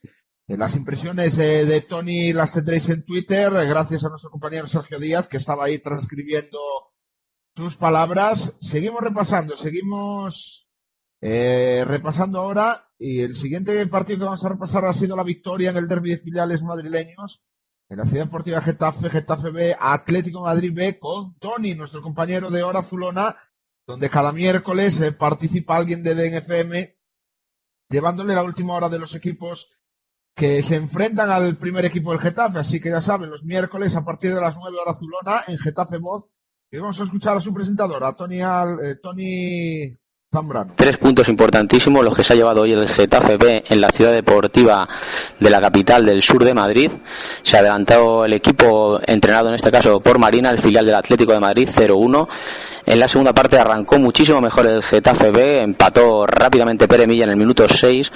En el minuto 18 eh, fue Mikel Orbegozo el que de penalti puso el 2 a 1 y ya en el descuento, en el minuto 46 de la segunda parte, el 3 a 1 gol de Pedro Astay, tres puntos que se quedan en la ciudad deportiva de Getafe, la capital del sur, tres puntos que le acerca más al objetivo del cuadro azulón del filial en este caso, que es el intento del ascenso a los playoffs para jugar el año que viene en la segunda división y el Atlético de Madrid B que se hunde en el pozo de la segunda división B y intentará salir de ahí en las próximas fechas.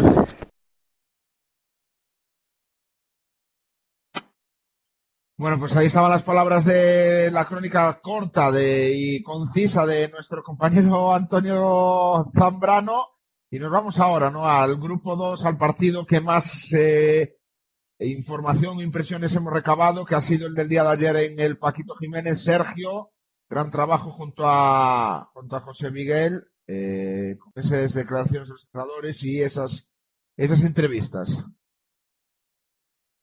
Sí, bueno, derby castellano-manchego que se disputaba ayer en el Paquito Jiménez a las 4 de la tarde. Es verdad que el horario no, no era muy bien recibido por la afición, pero eso sí, otra vez la afición respondió eh, para ver a su equipo, al Club Unión Deportiva Socollamos, que, mm, bueno, lo, hay que decirlo, lo siento mucho por los demás equipos, para mí la revelación de toda la segunda división B. Pero bueno, vamos a, vamos al partido, ¿no? La verdad es que Socollamos empezaba, pues como está, como siempre eh, suele hacer en casa, ¿no? Siempre suele salir por todas y eso se vio con varias jugadas, sobre todo por bandas, tanto Zurdo como Carlos García, los laterales en, el día de ayer, en el equipo de Cosín, hicieron verdaderos estragos a la defensa con Kense. Pero poco a poco El equipo de Álvaro Martínez mm, igualó el partido y yo diría que hasta lo superó un poquito más en juego a Socuellamos. Con un buen Javi Salero y con un buen José Vega crearon peligro a la defensa del Socuellamos, pero cuando mejor estaba el Conquense, pues llegó el gol del Socuellamos. El segundo gol de Miguel Montes eh, con la elástica del Socuellamos tras una buenísima jugada de zurdo y Kike Domínguez por banda izquierda solamente la tenía que empujar el delantero de Jaén. Eh, después del gol, ahí llegaron los buenos momentos, yo creo, de todo el, el Yugo Unión Deportiva Socuellamos. Eh, jugaba muy muy bien el equipo de Cosín, tocaba de primeras y bueno, yo creo que se pudo pudo marcar más de un gol, sobre todo de cabeza Pellegrina, re- creo recordar una ocasión, también pudo marcar Jesús García, pero al final al descanso nos íbamos con el resultado de 1-0 a favor del equipo de Cosín. La segunda parte comenzó muchísimo mejor con que se sabía lo que se estaba jugando, ya que se estaba jugando pues por lo menos eh, tener algo de opciones de las últimas jornadas, eh, poder permanecer en la segunda división B, eso sí, con esta derrota parece casi imposible. Eh, comenzaba muy muy bien, como estamos diciendo, y bueno, hacía un cambio el de, de Javi Salero, ¿no? El de Javi Salero entraba por el Karim, también entraba Borja Hernández por Vicente, y bueno, parece que el equipo se aireó, se aire- se aireó un poco, y bueno, en el minuto 78, tras una buena contra llevada por eh, el conjunto eh, con Conquense, José Vega eh, conseguía driblar al portero Coronado y ponían empate. Cuando mejor estaba el Conquense, lo intentó otra vez Sendoa desde, prácticamente desde su campo, un disparo que eh, Coronado pudo parar in extremis. Eh, parecía que estaba más cerca la victoria visitante que la local, justo cuando un córner desde, perdón, una falta lateral desde la banda derecha la ponía Fran Hernández y de cabeza Calle, el hijo del gol, marcaba el 2 a 1, victoria que vale otra vez al Socuellamos para seguir luchando y para seguir yo creo que creyendo en que por qué no la Copa del Rey y por qué no los playoffs pueden ser eh, más que un sueño, una realidad. Y bueno, si te parece, Javi, bueno, eh, podemos escuchar a mucha gente, la verdad es que pudimos, eh, fueron muy, muy amables tanto Socuellamos como el Conquense, y bueno, yo creo que primeramente hay que escuchar al entrenador del Conquense, Álvaro Martínez, diciendo que es que ya no sabe ni lo que decirle a los chavales. Efectivamente, escuchamos primero la de Ángel García Cosín, entrenador de la Unión Deportiva Socuellamos. Bueno, sí, está claro que, la, bueno, sí, está claro que las dinámicas eh, ayudan a ganar partidos. Hoy yo creo que nos ha llevado a la victoria eso, el creer, el saber que, era una situación compleja cuando hemos recibido el gol y el creer en poder conseguir el segundo. Bueno, yo creo que yo creo que eso ha sido la clave, ¿no? Que este equipo cree y este equipo siempre desde la humildad, pues pues se deja la vida, ¿no? Independientemente de al final ganar o empatar un partido que podía haber pasado también. Pero sí creo que todos estaríamos orgullosos de ver cómo trabaja, ¿no? Yo creo que hoy, por hacer un resumen muy general, creo que la primera parte hemos sido muy, muy, muy superiores, muy fuertes, con mucho, hemos hecho mucho, mucho daño, balón parado, en juego. Pero la segunda había el factor que nos, que nos abandonaba, que era el aire, y el aire te mete atrás, y ellos tienen que empatarte el partido, y es verdad que hemos sufrido mucho, y, y bueno, al final creo que hemos conseguido ese empate meritorio, y bueno, y al final esa, ese creer nos ha llevado a ganar el partido. Lo malo lo podemos valorar que es bueno o malo el juego, que ¿A qué hablamos de malo o buen juego en, un equipo que asciende dos temporadas consecutivas? Pero sí es cierto que ganar los partidos, creo que hemos ganado con dos partidos eh, por más de un gol. Somos el equipo mejor clasificado con peor balance goleador. Somos, llevamos un, creo que ahora mismo un menos dos y estamos los octavos, los séptimos. Lo que hay que ver es con qué bien remontamos los equipos y cómo conseguimos sacar los resultados. Pues es cierto que este equipo lo que tiene es eso, ¿no? esa, capacidad de, esa capacidad de trabajarlo, de trabajarlo, de trabajarlo y algunos lo ganan, otros los pierden, pero que siempre los trabajamos los partidos y siempre los competimos es una realidad. Eh, José Miguel Díaz de, de NFM. Eh, bueno, yo creo que el Socollamos ya ha cumplido uno de los de las objetivos que tenía, que era permanecer en, la categoría. Eh, ¿Hay ahora aspiración a jugar playoff? Hombre, la aspiración que hay es ganar partidos. Eh, yo creo que el jugar playoffs a día de hoy por arriba, fijaros cómo está la competición. Eh, creo que hay siete aviones. Creo que, son, hay siete aviones, que son los siete primeros clasificados, con el Toledo, con el Guada, con el Irún, con el Baracaldo, con el, pues, con el Bilbao. Creo que hay siete equipos muy muy fuertes y luego ahí sí es cierto que en el siguiente a esos séptimos estamos en esa cabecilla de Tudela, Sestao, nosotros y demás. Y bueno, que queremos hacer daño a esos siete equipos y que queremos luchar por la mejor posición posible y por qué no, pues cuando acabe la jornada 38 ver en qué posición estamos y si eso nos ha dado algún premio más que no sea ya esa matrícula de honor de estar otro año más en segunda vez. Gracias. Pues quieren jugar más minutos. Por eso intento no intento no crear ninguna situación en la cual pueda ser de debate. Eh, yo cuando cambio un jugador eh, no me dirijo a él por eso, salvo que sea una situación lesional o algo así, y así evito cualquier suplicacia. ¿no? Eh, Ocaña es un profesional, Ocaña es un futbolista que sigue dándonos mucho, pero es un futbolista que a día de hoy lo necesitamos al máximo nivel y hay otro partido el jueves y creíamos que tenía que entrar Dani y bueno, pues creo que Ocaña ha saltado en el segundo gol igual que yo. Es uno, vamos, la mejor clasificación histórica de Socuellamos y bueno, a día de hoy hay pocos equipos que juegan con dos delanteros por eso, ¿no? Porque quizás pierdes esas situaciones entre líneas eh, y bueno, al final en mi aportación creo que tenemos a, tanto a Bienve como a Quique como a Cañi y demás que no, manejan esas situaciones y delanteros eh, a día de hoy pues tampoco el balance goleador de ellos eh, hoy creo que la aportación de Miguel nos ha dado mucho, pero sí es importante que poco a poco vayamos esa también materializarlo en goles, ¿no? Porque realmente vivimos de eso. Eh, independientemente de que en alguna ocasión como ha sido, creo que seremos de los equipos que, que se ha jugado a lo mejor el 25% de los partidos con dos delanteros, un 20, creo que 5 o 6 partidos hemos jugado con dos delanteros, eh, pero bueno, en este caso creemos que ahora mismo como estamos, estamos bien y cambiar, ya no de futbolista, que el futbolista no me preocupa, pero cambiar de sistema creo que sería algo no arriesgado, porque realmente no tenemos ese riesgo, pero sí incongruente con la situación que vivimos. Las palabras de Ángel García Cosín. Escuchamos ahora a Álvaro Martínez, entrenador de la Balón Pedicat. Yo creo que nos hemos merecido más. Creo que ya se me acaba el discurso de, del trabajo que hacen los jugadores durante la semana en la situación en la que estamos y ya no sé qué decirles a los chavales porque, porque creo que hacemos eh, muchas cosas bien para sacar otro resultado y, y nuevamente bueno, pues el perder así en los últimos minutos pues ya es, es, eh, no sé qué decir, la verdad, estoy muy, muy jodido eh, por los jugadores, porque lo hacen, lo dan todo, hacen muchas cosas bien, hacen la mayoría de las cosas bien para poder sacar otro resultado y creo que es muy injusto perder. Eso que ya hoy no sé qué decir a los chavales, ¿eh? entran al vestuario cabizbajos, eh, es verdad que, que, que, en la situación en la que estamos no hay ninguna fisura, el, el grupo está unidísimo y es que no sé qué decirles, es que ya no sé qué decirles porque, porque creo que hacemos todo para ganar y, y el desgaste es máximo, eh, lo hacen todo muy bien y, y, bueno, perder así pues es muy duro, es muy duro. Es muy duro. Eh, José Miguel Díaz para DLCM. Eh, ¿Qué es lo que ha pasado con Salero cuando le has sustituido que parece que salía enfadado después, después del partido que estaba haciendo? Sí, no, pues, eh, al final el, el, cambio ha sido para darle frescura a la banda izquierda, creo que Javi estaba, estaba correcto, estaba haciéndolo bien y simplemente pues que todos los jugadores quieren quieren jugar, quieren, quieren ayudar al equipo, quieren, quieren ganar y bueno, pues a ningún jugador le gusta ser sustituido. No sé, yo qué sé, en cualquier momento, porque sí que es verdad que hemos planteado el partido de dos maneras diferentes, eh, bueno, y yo creo que la, la, primera, en la primera parte se han hecho las cosas bien, lo que habíamos planteado. Creo que en la segunda parte ha habido un momento malo, que, que un poquito justo cuando hemos hecho los dos cambios, que hemos tenido ahí 5 o 10 minutos malos, pero luego nuevamente en otro estilo de juego hemos, hemos estado bien, ¿no? Entonces, yo creo que a lo largo de todo el partido creo que ha habido momentos como para verse llevado el partido. ¿no? Bueno, pues eh, los jugadores están comprometidísimos ¿no? con, el, con el escudo, con, con el club y en ese sentido, pues, eh, pues hoy, mañana estaremos mal y el miércoles pues nos recuperaremos. Eh, bueno, pues simplemente al final es compromiso con el escudo, compromiso con, con, con, la afición y bueno, pues tenemos que seguir intentando ganar y, y nada más. Y el, miércoles levantar la cabeza y tirar para adelante, no queda, no queda otra. No queda otra.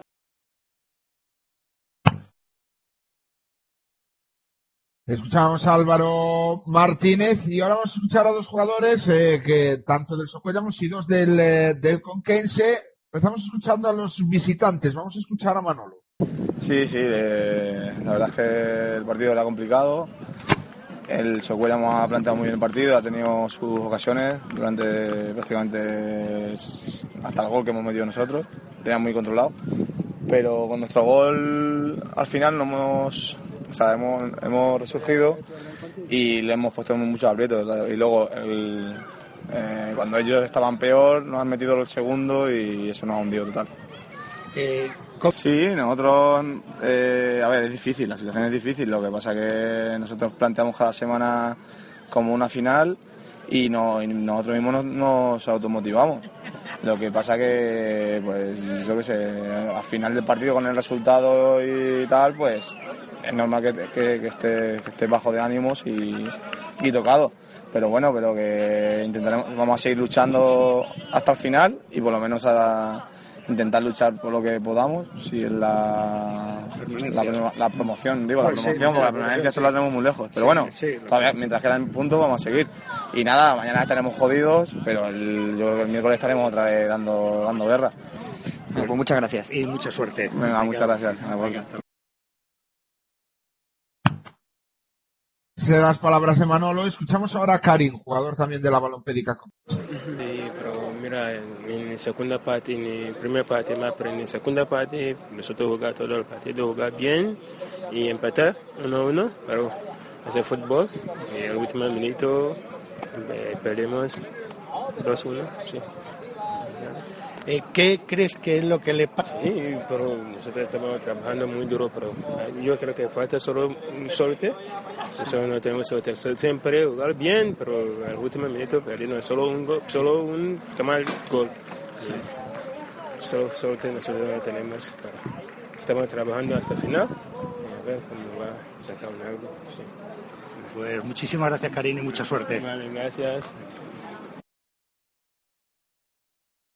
Esas eran las palabras de Karim. Escuchamos ya ahora a los jugadores locales. El primero es, eh, escuchamos a Chat. Sí, bueno, sabemos que iba a ser muy complicado, pero bueno, pues nosotros sabemos que en casa somos fuertes y bueno, pues nos llevamos una victoria muy importante que creo que más aún para, para, bueno, para conseguir el objetivo principal que teníamos de la, de la salvación. Eh, ¿Qué es lo que...? Bueno, pues una vez que hemos conseguido ya el primer objetivo, pues eh, vamos a mirar para arriba, ¿no? No tenemos ahora otro objetivo puesto, pero bueno, eh, siempre mirar más arriba y, y a conseguirlo más alto. Sí, bueno, nosotros somos muy competitivos. Eh, ha habido muchos partidos que se nos han puesto de cara, otras que por, por cualquier cosa pues se nos han puesto por encima del equipo contrario, pero bueno, nosotros siempre seguimos compitiendo y para, para, pues, para intentar conseguir un, un buen resultado. Bueno, pues yo creo que sinceramente no me atrevo a nada. Yo creo que vamos a jugar y pues después de conseguir esta victoria vamos más tranquilos, la verdad que vamos más tranquilos a Tudela, pero bueno, pues nosotros vamos a intentar conseguir los tres puntos. Bueno, pues muchas gracias. Chao, Vosotros. Venga. Ahí estaban las palabras de Chato. Y por último, para cerrar este grupo 2, antes de llamar a, a Tony Hernández, presidente de Huracán Valencia, eh, escuchamos las palabras de Zurdo. Pues la verdad que sí, ¿no? Sabíamos que el Conquense era un rival duro, aunque fuera el último, ¿no? Pero esta, esta categoría es muy igualada, ¿no? Y bueno, eh, ellos nos empatan en el 40 y el equipo ha sabido reaccionar, ¿no? Y lo importante son los tres puntos que ya nos afianza en lo de la, en lo de la zona arriba. La verdad que no hemos jugado con la atención de otras veces, de que sabíamos que los tres puntos eran importantes porque la, los Davao podía haber ganado, ¿no? Y bueno, a lo mejor los futbolistas al ver que estamos en una zona cómoda, pues la verdad que a lo mejor intenta acomodar, está un poquito más acomodado, intentamos hacer un poquito más de detalles técnicos, pero lo importante, como ya te digo, son los tres puntos y de, y de la manera que sea es lo importante. Hombre, ya lo digo el míster, ¿no? Que el club no se relaja, que va a intentar pelear por los puestos de arriba y si nos metemos en Copa del Rey, si podemos optar por playoff, este club pues no va, no va a decir que no, ¿no? Yo creo que tenemos 48 puntos, ¿no? Quedan creo que 21 a un juego y nosotros vamos a ir por partido a partido y si a falta de 3 o 4 nada vemos que nos podemos meter, pues este club pues, no va a renunciar a nada. Muchísimas Muchas gracias. gracias, Zurdo. Venga, ustedes. Ahí estaban las palabras de Zurdo. Llamamos ya a Tony Hernández, pero primero ambientamos esa llamada. From the streets of Miami to presenting at the Grammys con el molito de Jennifer. Maybe now you understand. Mr. Worldwide, Red One, and the beautiful Jennifer Lopez. Darling, we don't believe in defeat. That's why we're back for a three-peat. Hi Jenny, mira que tan loco. Yo me lo como como pastelito coco. I get stupid on the beach, sí, whoa, whoa. I got mames, mames by the boatload. Yo tengo la y el mojo. I'm saying dale, she's screaming YOLO. She's Little Red Riding Hood and guess who's el lobo? Me la como. Whose name is globally known? Whose name's on the check and they adding the O? Whose name's on the blimp with the world is yours? Whose name's on schools? Huh, slaying for so. I know it's hard to understand how a boy grew to a man, man turned to a brand. But guess what? Here I am, Jenny from the block. Let's rock. Sí, Buenas tardes, eh, Tony Hernández, eh, al teléfono. Eh, soy Javier Sebane, director de Fútbol de Bronce. Tony, lo primero, agradecerte que contestes la llamada nuestra. ¿qué tal? Buenas tardes, encantado, hombre, sin problema. Bueno, pues Tony Hernández, presidente de Huracán Valencia. Eh, la entrevista, pues eh, te la va a hacer nuestro compañero y que bien conoces, Fernando Ortega. Pero mi primera pregunta es, eh, como presidente, que me valores eh, la temporada de Huracán Valencia. Pues la temporada de momento mm, no la podemos valorar de otra forma que no sea de, de muy positiva, ¿no? Porque si bien es cierto que la ilusión que teníamos al comienzo pues era, era importante y la expectativa en torno a- al proyecto pues era grande, lo cierto es que, bueno, los resultados en la primera vuelta que no el trabajo, los resultados pues no, no acabaron de ser los que nosotros deseábamos, esperábamos y pensábamos que el grupo confeccionado podía dar, tuvimos que hacer el cambio, el cambio de entrenador, que fue pues, eh, doloroso para nosotros, porque es una persona, es una persona de la casa. Pero bueno, lo cierto es que después de, después de los partidos que lleva, que lleva Tony Sendigrat, que si no me equivoco, son 17 de 51 puntos, creo que son 37 posibles. Claro, estamos hablando de que si eso fuera unos números de salida en una competición, quizás estaríamos, si no, si no líderes, pues ahora como estamos, ¿no? Segundos. Es decir, unos números interesantes, con un grupo que es pues casi el mismo que a principio de temporada, más Salida y Cabrera, pero con dos futbolistas que todo el mundo sabe, eh, José Ruiz y Javi Barrio, que no van a poder jugar en todos los días de temporada. Es decir, la expectativa era grande, pero también digamos que la, la materia prima para generar la expectativa tampoco era mala. Tony, ¿qué tal? Buenas tardes, soy Fernando. Eh, allá por el mes de diciembre me decías que, que estabas convencidísimo. ¿Cómo, ¿Cómo estás ahora, en eh, pleno casi abril? Estoy tan convencido como están mis jugadores. Es que tú los ves y, nuestra gente está totalmente convencida de que, de que van a hacer algo grandísimo. Y ya no solo que puedan ascender, que es el objetivo final, es que y luego quedaremos como quedaremos, pero pero el ambiente que se respira es ambiente de, de, de vamos a por todo, y a por todo es que si vamos segundos eh, queremos quedar primeros, que repito, luego quedaremos como tengamos que quedar, pero la sensación y el, y el pensamiento y, y lo que transmite el, grupo pues es de, una ambición tremenda, el de, el de una seguridad en sí misma eh, extraordinaria y todo eso pues pues suma suma mucho. Y muchas veces cuando los partidos en segunda B pues pues pasa bastante. Pues están eh, trabados están igualados están pues, como el del otro día contra el Dense pues llega al minuto 60 casi 70 de partido y la cosa va 0-0 pues bueno el, el convencimiento absoluto y el, y el y el hecho de que te creas totalmente lo que lo que quieres hacer y cómo lo vas a hacer hace pues que al final pues pues, pues, bueno pues, seas un poco mejor que el contrario y te acabas llevando el partido Oye, eh, Tony, sin desmerecer eh, sin duda el trabajo de Emer, qué diferencia, ¿verdad?, entre, entre Emer y Saligrat.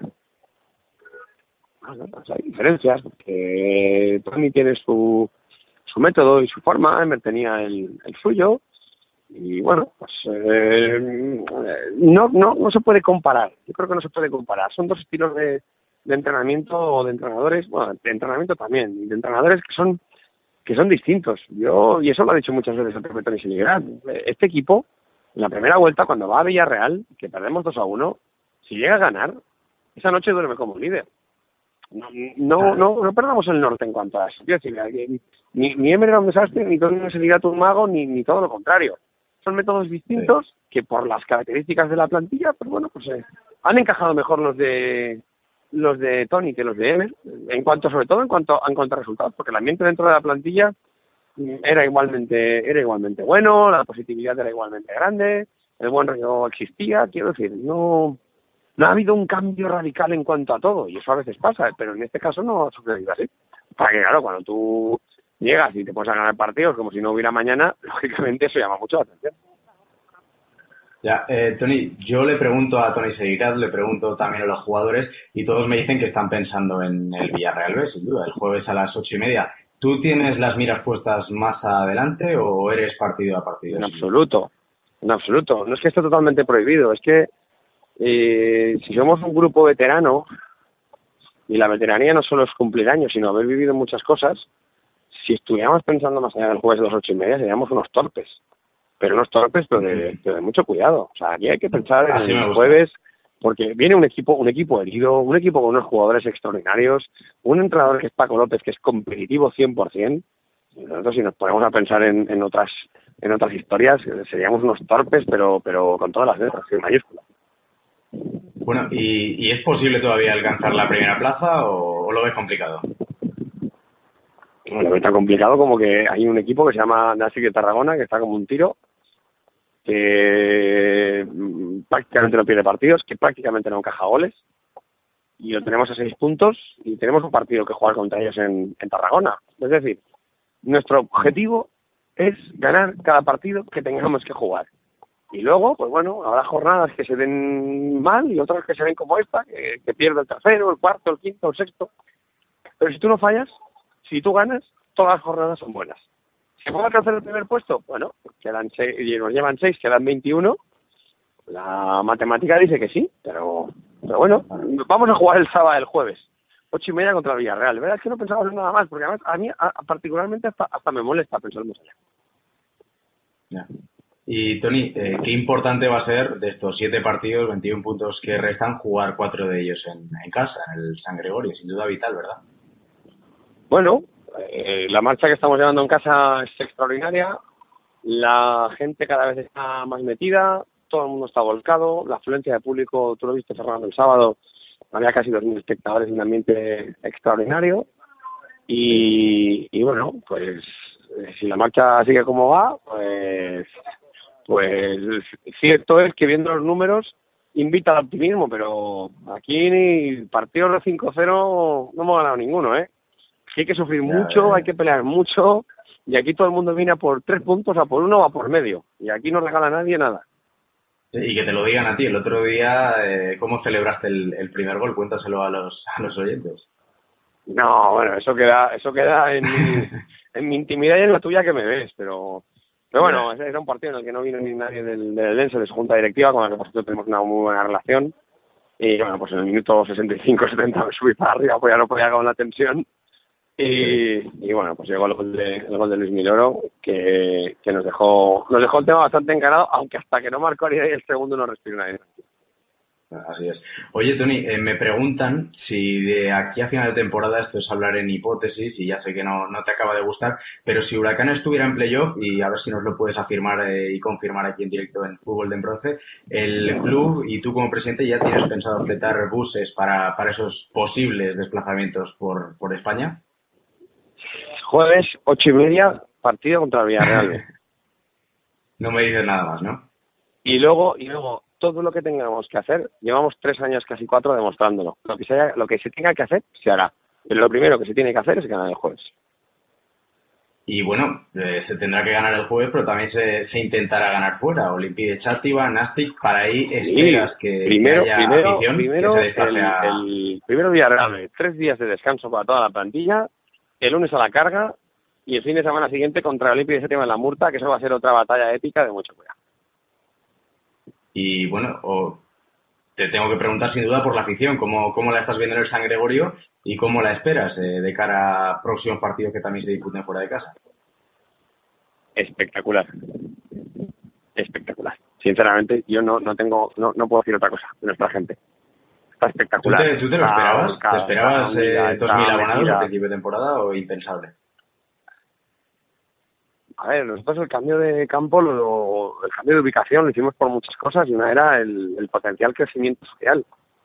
Que hemos mm, duplicado, más que duplicado el número de abonados y casi eh, triplicado la asistencia media al- a los partidos.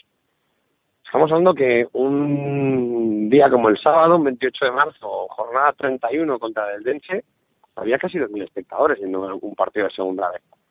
Eso, a lo mejor, quien no contextualice bien la categoría puede pensar que no es mucho, pero es, es mucho, no, es, es muchísimo.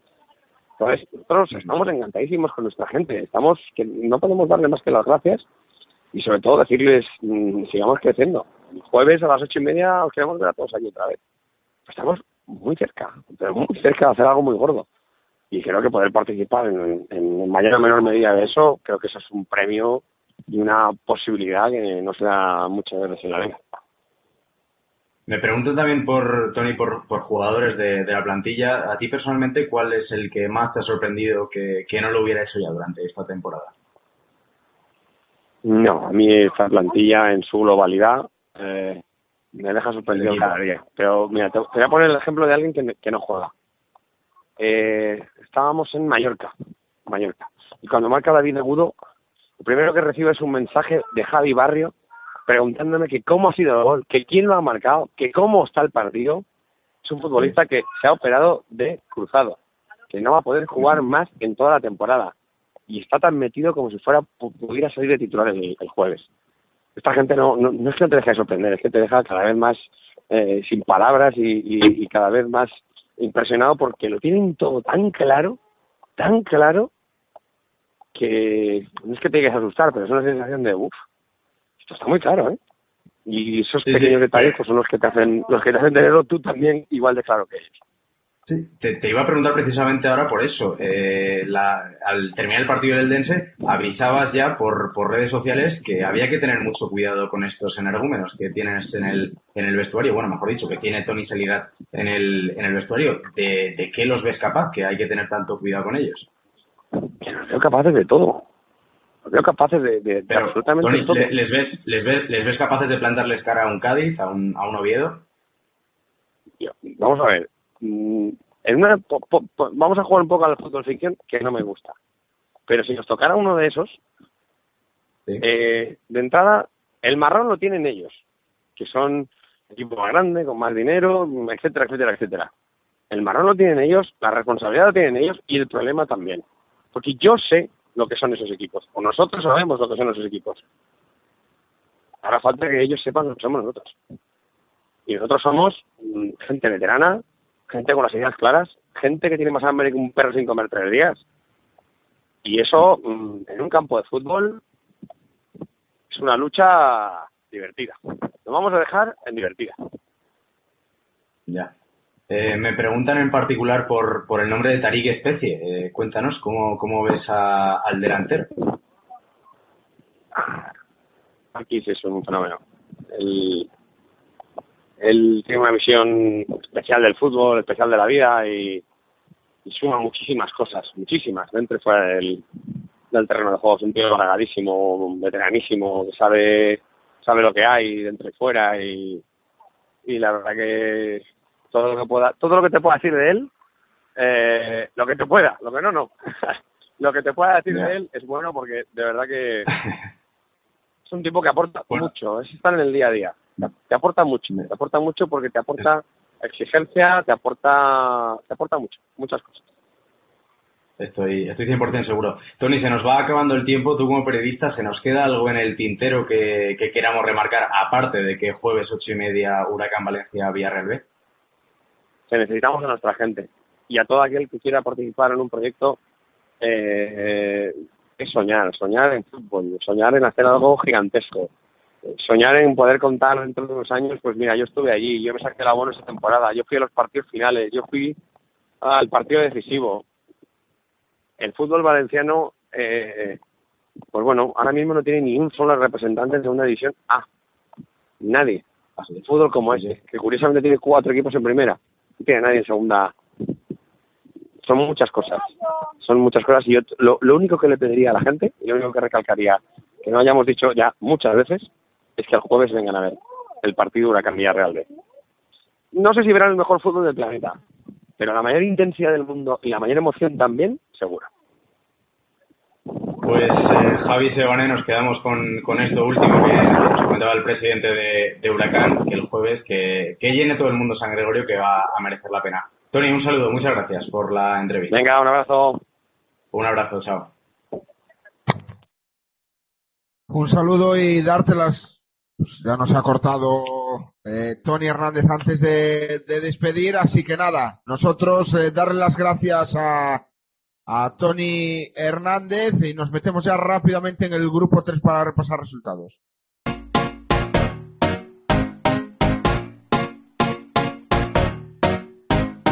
Oh, you said no, no, no. I said no, no, no, no. You say take me home. I said no, Perignon. You said no, no, no. I said no, no, no, no. No, no, no, no.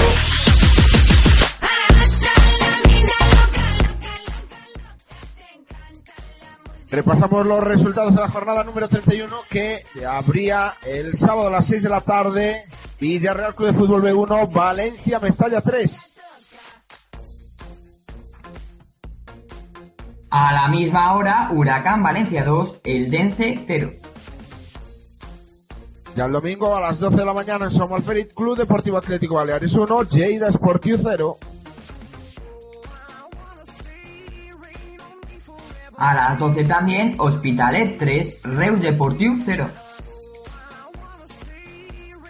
Seguimos con el mediodía con las 12, Unión Esportiva San Andreu 1, Unión Esportiva Cornellá 2. En el mismo horario matinal, Gimnasti de Tarragona 1, Español B 0. A las 12, el Chilicitano 2, Real Zaragoza B 1.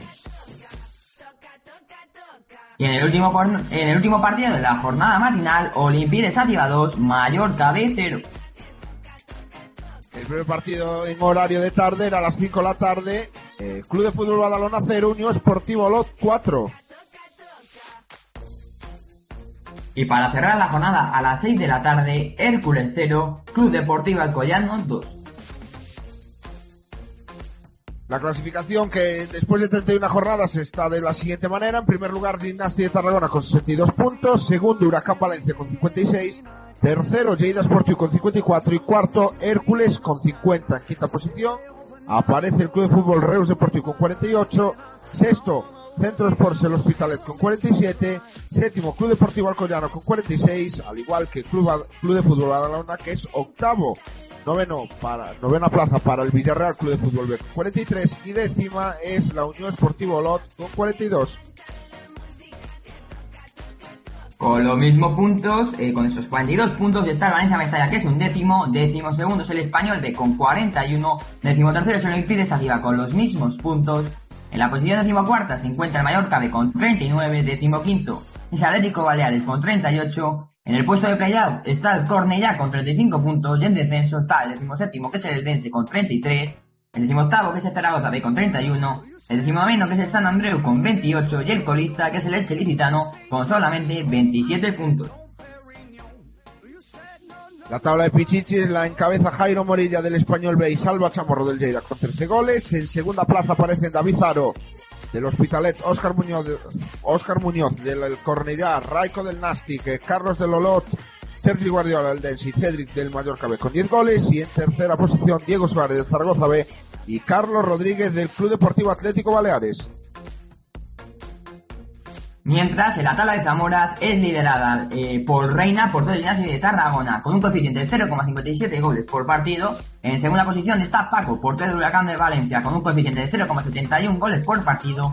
De la tercera posición está Cravioto, el portero del Hospitalet, con un coeficiente de 0,76 goles por partido.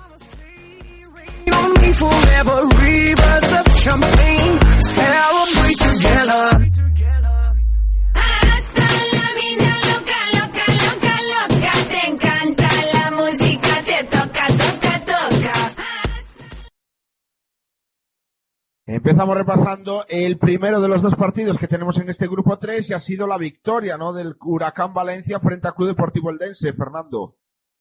Buenas, Javi, de nuevo. Vamos a ir rápidamente, que sabemos que nos hemos alargado en la entrevista y nos vamos a quedar, pues, entre otras cosas, con precisamente eso, con lo que nos contaba Tony en la entrevista, que el partido del sábado fue un partido en el que hasta prácticamente el minuto 69, 70 que marcaba Luis Miloro en la segunda parte, había sido, vamos, ya lo decíamos en Twitter, un partido soporífero de esos que te llevas la manta, te llevas el cojín y te duermes, pero muy tranquilamente en el, en el San Gregorio. La primera parte, pues eso, la tónica de partido de segunda B, como siempre le gusta decir a Seligrat, pocas ocasiones de gol, difícil marcar y lo pudimos contemplar perfectamente en el, en el eh, resultado al final de los primeros 45 minutos. La segunda parte sí que es cierto que mm, eh, el gol llegó pues precisamente justo antes de que Luis Miloro entrara en el campo, entraba en eh, sustitución de David Agudo, si no recuerdo mal, y ocupaba la posición de extremo derecha que tras un rechace en una jugada de córner iba a poner el primero. También quería decir que fue un partido en la segunda parte bastante bronco y de hecho vimos, eh, lo contamos en directo con, con Jorge Guzmán, eh, ocasiones dentro del área en las que, situaciones mejor dicho dentro del área en las que jugadores del Eldense caían a tierra, vimos también como el banquillo del Eldense se levantaba y eh, eh, pidiéndole al árbitro explicaciones. Bueno, en definitiva, unas, una serie de situaciones que no nos gustaron en absoluto porque el partido no, no, no, lo, no lo merecía. Estaba prácticamente ya decantado con, con el 1-0, teniendo en cuenta sobre todo que el Dense poquito llegó a puerta y así lo apuntaba al finalizar el partido Tony Seligrat. El segundo gol fue pues, prácticamente una anécdota, ya con prácticamente el tiempo cumplido. Aridai Cabrera, que eso sí que no es una anécdota, un jugadorazo, que lo comentaba hoy precisamente con, con Jorge Guzmán, mi compañero y comentarista eh, de los partidos de Huracán, eh, la capacidad que tiene que en el minuto 90 corre atrás, hacia detrás, hacia su propio campo para recoger una pelota y subirla para arriba. O sea, eh, y apelo a la frase esa que decía en su día Guardiola, es que los jugadores hoy en día parecen más atletas que futbolistas. Y es que es verdad, bueno, el, ejemplo lo tenemos sin en Aria de Cabrera, vaya pedazo atleta, vaya pedazo futbolista, que como digo, marcaba el segundo y ponía el chapó al resultado 2 a 0 y definitivo 56 puntos. Son los que tiene Huracán Valencia. Javi, si te parece y si tenemos tiempo, vamos a escuchar aunque sea un... dice que no te da tiempo a poner las, las eh, ruedas de prensa de los entrenadores. Si quieres que escuchemos un poquito, aunque sea serie gratis, si vamos con, con mucha prisa, lo dejamos estar. Vamos con eh, mucha, mucha prisa, Fer, porque a las ocho y media Pues están nuestros nada. compañeros de Road to Euro con el eh, partido de la selección sub-21. Perfecto. Sabemos que están en Twitter desde el sábado, tanto las declaraciones de Tony Seligrat como las de Rubén Alves, así que eh, los oyentes, eh, eh, tanto en arroba Fernando Ortega Cero como arroba Fútbol de Bronce, están las declaraciones de, de los dos entrenadores. Eh, le estoy pidiendo disculpas también por línea interna, tanto a Samuel como a Antonio, porque también tenían las ruedas de prensa, se subirán al Twitter, pero el directo manda eh, y aquí somos así, así que pido disculpas eh, ya de antemano a todo el- delante de todo el mundo a mis compañeros, ¿no? Por no poderlas poner en directo, porque me da rabia porque también gastan su tiempo en las ruedas de prensa, así que disculpas a, a los tres. Perfecto, no, no hay problema. Y Javi, nada, para, para finalizar, decir eso, que lo volvemos a repetir, que Huracán se enfrentará el jueves a las ocho y media al Villarreal B y como anécdota ya terminar eh, diciendo que José Ruiz, el lateral derecho que se lesionó junto con Javi Barrio, los dos laterales de Huracán Valencia, nos decía en el directo, nos decía en directo en, eh, en Tema en Juego que, que volverá, que volverá para los últimos tres partidos de, de liga y también para el playoff. Así que buena noticia en el lateral derecho de Huracán Valencia. Muchas gracias, Fer. Escuchamos ahora ya el siguiente partido de este de este grupo segundo, que es el, eh, la victoria por la mínima del Atlético Baleares frente al Lleida Sportiu. Nos trae la crónica nuestro compañero Luis Hernández. Muy buenas tardes, Javi. Victoria del Atlético Baleares.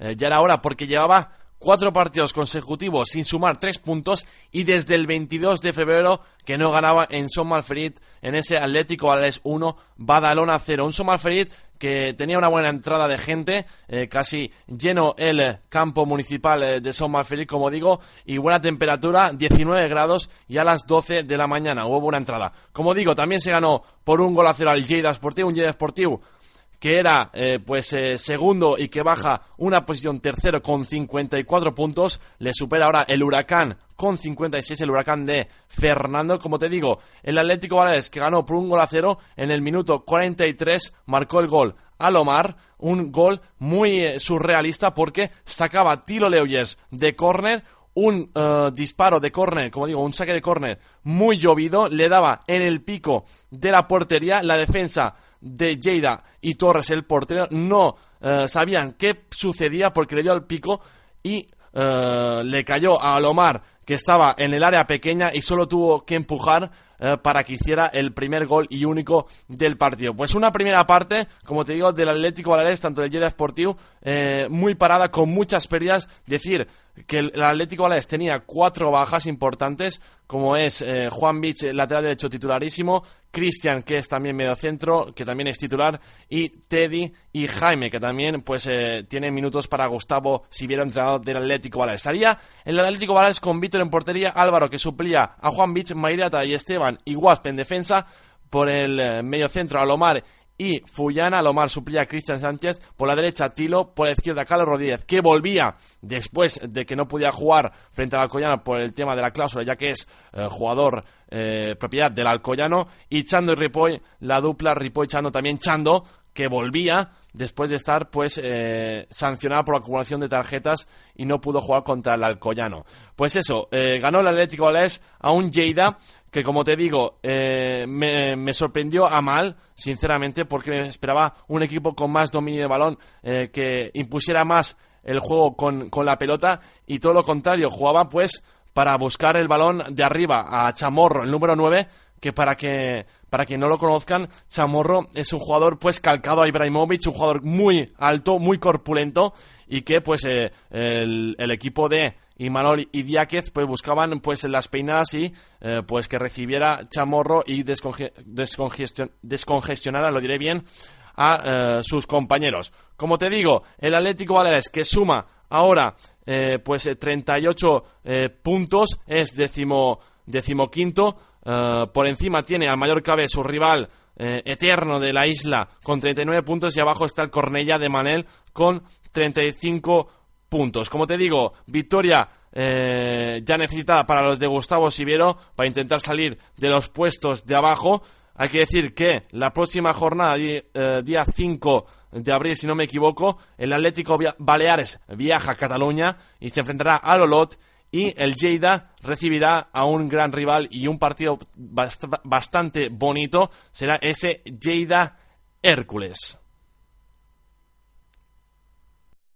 Bueno, dar las gracias a Luis y ya nos metemos rápidamente en el grupo 4.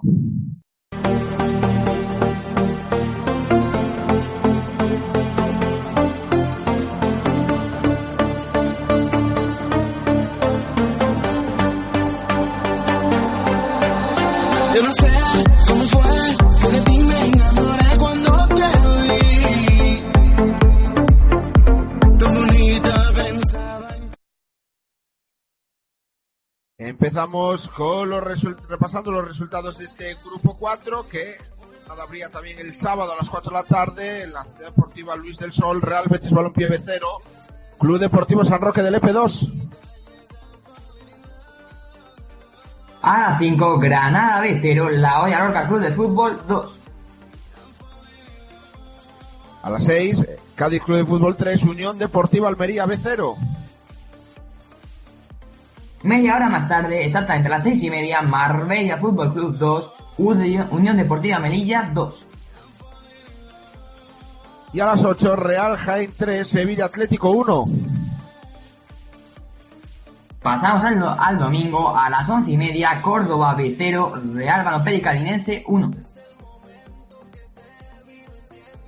A las 12, Arroyo Club Polideportivo 0, UCAM Murcia 0. También a las 12, Cartagena 1, Lucena Club de Fútbol 0. Y ya en la jornada vespertina a las 5, la Rueda Club de Fútbol 1, Club Polideportivo Cacereño 0. Y para cerrar la jornada, a las 6, Club de Fútbol Villanovense 4, Club Deportivo El Palo 3. La clasificación que queda de la siguiente manera. En primer lugar, el Cádiz con 65 puntos. El segundo, UCAM Murcia 57. Tercero, Unión Deportiva Almería B con 50. La cuarta plaza aparece la Balompédica Linense también con los mismos puntos. Quinta plaza para el Granada B con 47. Sexta para el Villanovense también con los mismos puntos, 47. Séptimo, Real Jaén con 46. Octava, la Unión Deportiva Melilla con 43. Noveno, el Betis B con 41. Y décimo, Club Deportivo San Roque del Epe con 40. En la décima posición aparece el Haya Lorca Club de Fútbol con 39 puntos, décimo segundo es el Sevilla Atlético con 37 con los mismos puntos. Está el Cacereño que es décimo tercero, décimo cuarto es el Cartagena con 35 puntos, con 35 puntos también está el décimo quinto que es el Lucena Club de Fútbol. En el puesto de playout está el Palo con los mismos puntos que Cartagena y Lucena, es decir, 35. Y en descenso hay tres equipos con los mismos puntos con 34 y son el Marbella, la Roda y el Arroyo. En la última posición está el Córdoba B con solamente 31 puntos. La tabla de Pichichis la encabeza Jona del Cádiz con 17 goles, segundo Copi de la Balompédica Linense con 15 y tercero Juan Muñoz del Sevilla Atlético con 14. La tabla de Zamoras es liderada por el portero del Cádiz Club de Fútbol, Audesia, con un, por- con un coeficiente de goles de 0,55 goles por partido. Segundo es el portero del villanovense, José Fuentes, con un coeficiente de 0,72 goles por partido. Y en tercera posición está el portero de Almería, de Gianfranco, con un coeficiente de 0,77 goles por partido.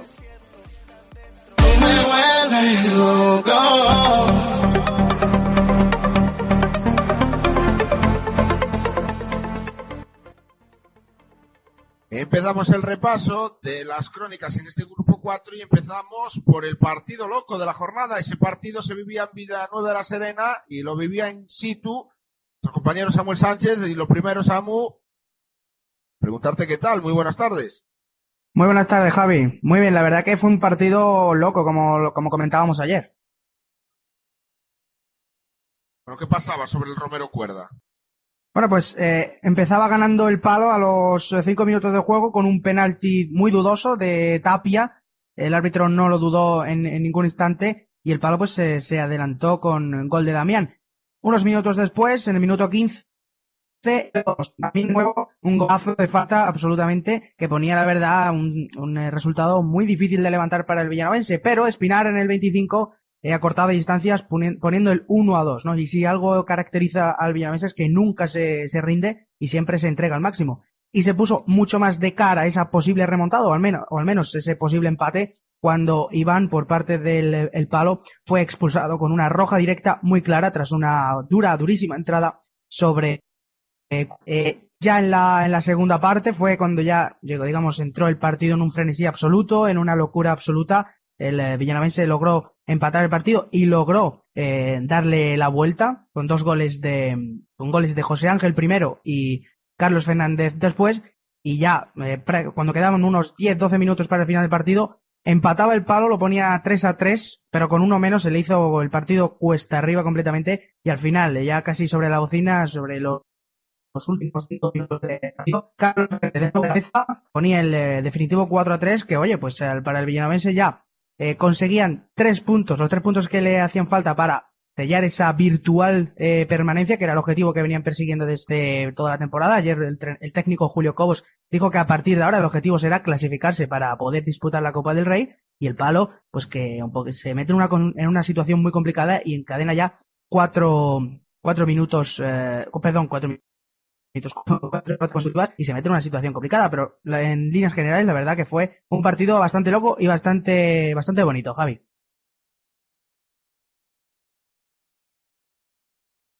Muchas gracias, Samu. Y presentamos también a nuestro compañero Antonio Ruiz. Antonio, darte la bienvenida de nuevo. Sabemos que, que bueno, que no, que, que tu vida has estado eh, ocupado, ¿no? Con asuntos eh, personales que tienen eh, mucha más eh, preocupación que estar en fútbol 11 con nosotros. Así que te doy la bienvenida de nuevo y darte las gracias, como siempre. Pues muy buenas tardes, la verdad que sí, ya echaba de menos el volver a estar aquí con todos vosotros, pero bueno, a veces las situaciones mandan y donde manda patrón no manda marinero. Pero bueno, aquí estamos preparados para hacer un análisis de ese partido también loco que se vivió en los Cármenes. Bueno, victoria visitante, en este caso nuestro compañero Juan Carlos Cuadrado, que, que ha sido su equipo el que se ha llevado los tres puntos de, ahí de Granada, Antonio. Sí, la verdad que sí, la verdad que fue un partido un poco sorprendente y victoria del brócoli, me- el brócoli mecánico, desde aquí la enhorabuena a Juan Carlos, si bien es cierto que el partido no se mereció eh, la victoria, eh, porque la verdad fue un partido bastante, bastante aburrido para un 0-0 y que bueno, la verdad que perdió el norte a partir de la mitad de la segunda parte, porque eh, un partido en el que hay cuatro lesionados, dos expulsados y dos goles prácticamente de forma inesperada, pues la verdad que fue un partido muy loco. Ya decimos, el Granada después no estuvo bien y un Olla de Lorca, pues bueno, que estuvo ahí aguantando, sabiendo lo que hacer, la verdad que jugando con mucho oficio.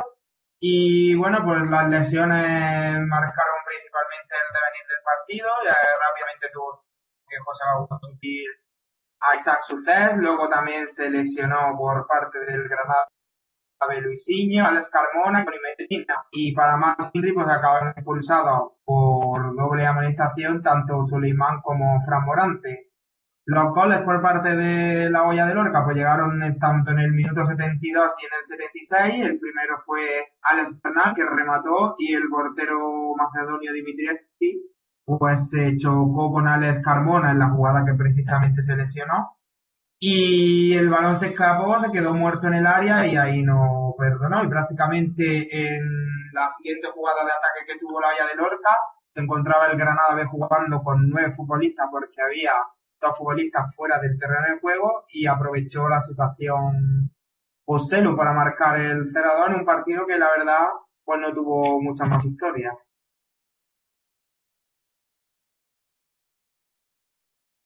Bueno, pues victoria visitante. Antonio, darte las gracias. En nada, en uno, media hora, una hora estarán las eh, ruedas de prensa subidas eh, al Twitter, tanto en el nuestro como, como en el tuyo.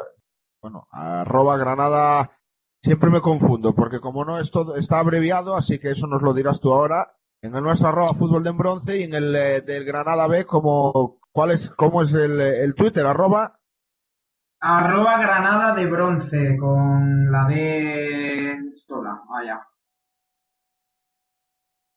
Bueno, pues ahí está, Granada D, solo la D, bronce, ahí está el Twitter que habla sobre el filial del conjunto granadino, así que tanto las tuyas como las del Villanovense Centro de Deportes El Palo, pues ahí estarán en, nuestro Twitter.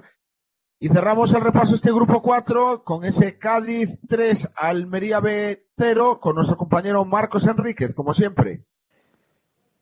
Pues así es, Javi. Buenas tardes, oyentes de Fútbol de Bronce, compañeros. Un Cádiz que sigue en su racha victoriosa, un Cádiz mirando ya hacia el primer puesto descaradamente, el Cádiz que jugó ante el filial de Almería B, un partido que no fue muy muy bonito de cada espectador, pero fue tremendamente, tremendamente disputado, sobre todo en el, en el primer tiempo, hasta que el Cádiz consiguió su primer gol, un tiempo muy disputado en el centro del campo, es que los dos equipos querían el balón, apretaban de lo, lin- de lo lindo en el centro del campo, donde no nos jugaban, no dejaban jugar a ninguno de los, dos- de los centrocampistas de ambos equipos, un partido muy disputado, muy intenso, en el cual el Almería B estaba mejor colocado al principio del encuentro, pero el Cádiz poco a poco se hacía con el dominio del partido y en el minuto 24 una jugada por la banda izquierda de Dairan, Cab- Dairan Cabrera y su centro raso, un centro muy bonito del canario del Cádiz, jugador del Cádiz, pues el balón nos remató Jonah, el portero se quedó mirando y Juan Villar en el segundo palo a puerta vacía marcó el primero para el Cádiz. La verdad que el Almería B hasta el gol estuvo bien, ya después del gol mm, se tuvo que ir arriba y eso lo aprovechó muy bien el Cádiz. El Almería fue fue un equipo muy muy plano, mm, tampoco creo muchas ocasiones más allá de un centro un centro por arriba que superó al guardameta Aulestia y Andrés lo sacó bajo palos en la, ocasión más, más clara de la Almería en la primera en la primera parte. En la segunda parte, pues la Almería tuvo que dar un pasito hacia adelante y eso dejó espacio que el Cádiz, la verdad, supo supo aprovecharlo. El segundo gol en el minuto 62, una jugada de tiro líneas del Cádiz abriendo el juego por una banda y otra. El balón llegó a Eran Cabrera en la media luna, este abrió hacia Quique Márquez y Quique Márquez al propio, al más estilo Isco, digamos, con pierna derecha puso el balón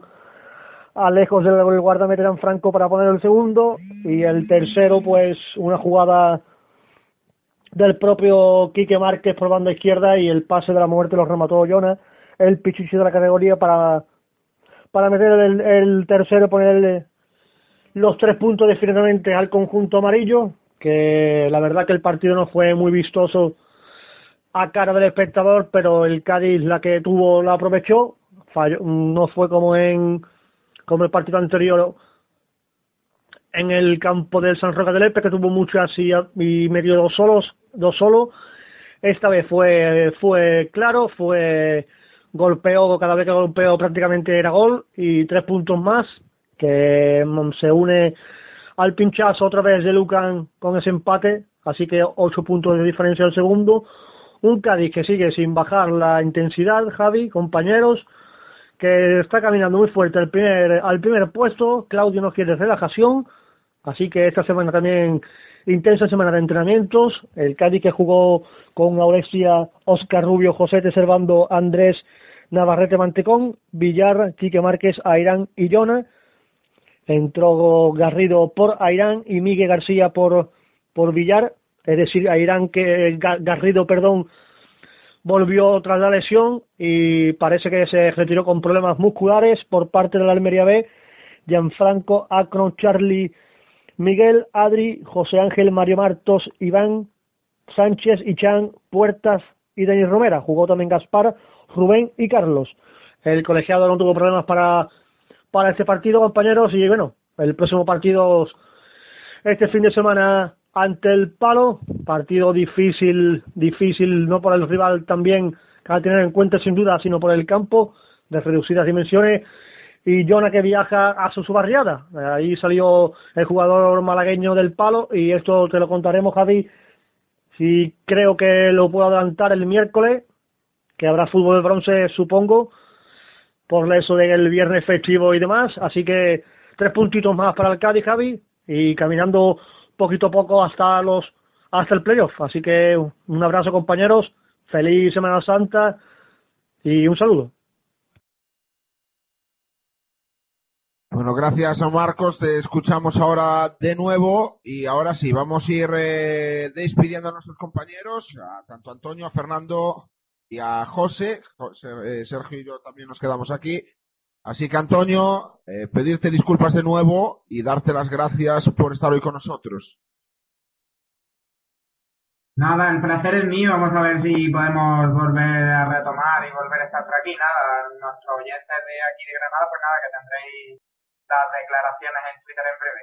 Saludos y buenas noches.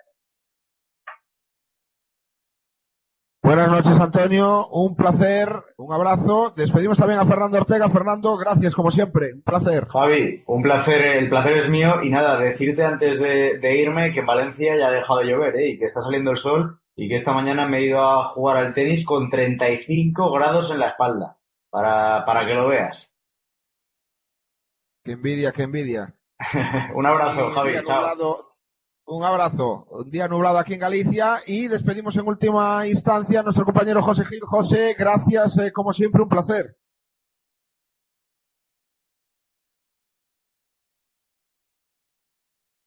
Bueno, José que no nos eh, que no nos contesta. Y ahora sí, ahora viene la última entrevista del programa antes de que empiece, pues eh, nuestros compañeros, ahora sí que está. Darte las gracias, José, como siempre. Un placer tenerte aquí casi todos los días. Un placer para mí estar aquí, Javi. Eh, un abrazo a todos y os esperamos.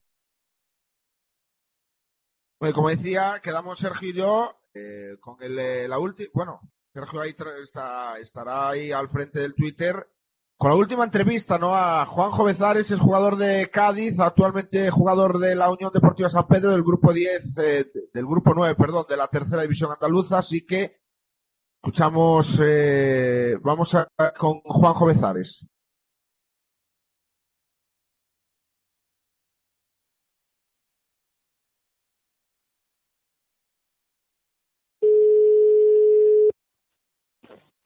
Sí, dígame. Buenas tardes. Juanjo. Hola, te escucho fatal. Eh, le hablo a Javier Seane, director de fútbol de bronce aquí en NFM. Lo primero, darle las gracias. Eh, ¿Cuándo empezaste a, a jugar al fútbol?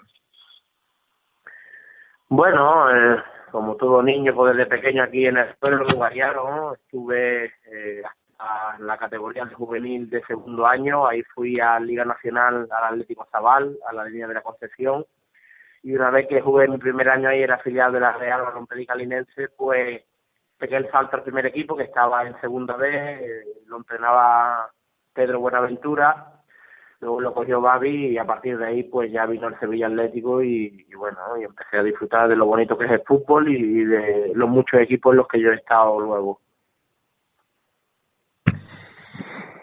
Bueno, cuando entraste en el Sevilla Atlético y el primer partido que donde debutas en primera división es contra mi equipo, contra el Real Club Deportivo La Coruña. Eh, ¿Qué se te pasa por la cabeza en ese momento? Bueno, el sueño de, de cualquier niño de, del mundo que le guste el fútbol, jugar en primera división. Para mí el recuerdo fue bastante bonito. Recuerdo que el Deportivo tenía un equipazo, eh, estaba Mauro Silva, estaba Diego Tristán, era cuando el Deport era de los fuertes de la primera división y bueno, Caparrós me dio la oportunidad. eh, lo único pues que a los ocho minutos pues tuve la mala suerte de, de, tener fractura de, nariz y ahí pues pues me frenó un poquito. Luego íbamos a jugar la Copa contra el Real Madrid, eh, eso me frenó la operación, pues no pude ir, eh, Caparrós estaba en, en medio campo con poco efectivo y ahí pues me hubiera dado una oportunidad de seguir contando con él. Ya después de la operación pues eh, pasaron de semanas y luego ya pues pues costó más. A raíz de ese año, en el 2004, eh, a, la, a la temporada siguiente, firmas en el Cádiz Club de Fútbol. Eh, Pues sí, cambio- en, el, en el equipo de mi tierra, en el equipo de mis amores y bueno, y la verdad es que llego siendo un chavalito, eh, la verdad es que Víctor Espárrago pues había confiado en mí, tenía buenas relaciones con el Sevilla y bueno, y fui cedido, fui a préstamo y fue un, entre comillas, un cohete, ¿no? Pues eso de que jugué treinta y pico partidos creo que fue y bueno, y logramos el ascenso después de muchos años que el Cádiz no ascendía primera y, y fue un año para marcar. Bueno, la verdad que me imagino que la una alegría, ¿no? Siendo del Cádiz, que te llame el Cádiz para jugar es algo que, que todo el mundo quiere. Pues sí, ¿no? Sabemos la afición del Cádiz como es, el gran sentimiento y bueno, yo, yo tuve el honor y el orgullo de representarlo sobre eh, el verde durante cuatro años y medio y la verdad es que, guardo muy buenos recuerdos y muy, y muy bonitas sensaciones. Bueno, y dentro de esas sensaciones, imagino que el ascenso estará, será el eh, momento álgido, ¿no?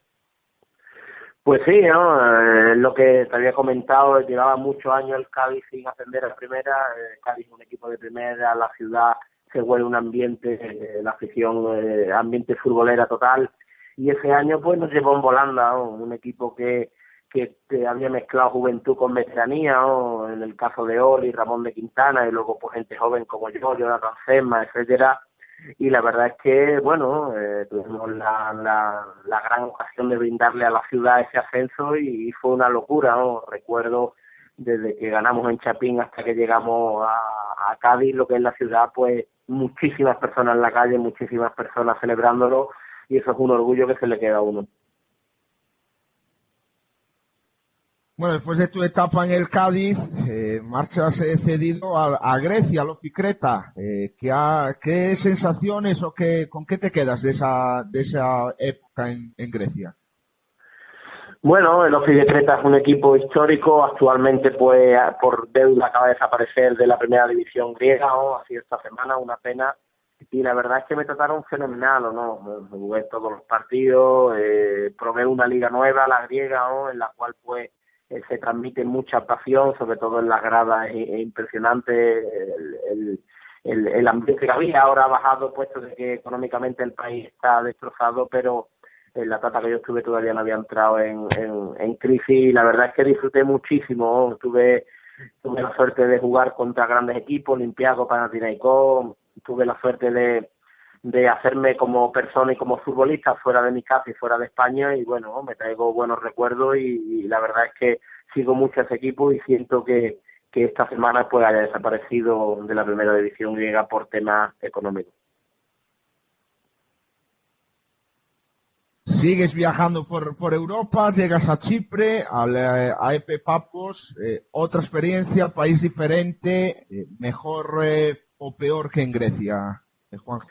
Bueno, la liga es, es peor, es peor que la, griega, la liga es mucha más competitiva, la chipriota quitando a Poel, Omonia y algún equipo más, pues los otros son equipos de, como yo decía, de, de, entre una división B y segunda A y estarían.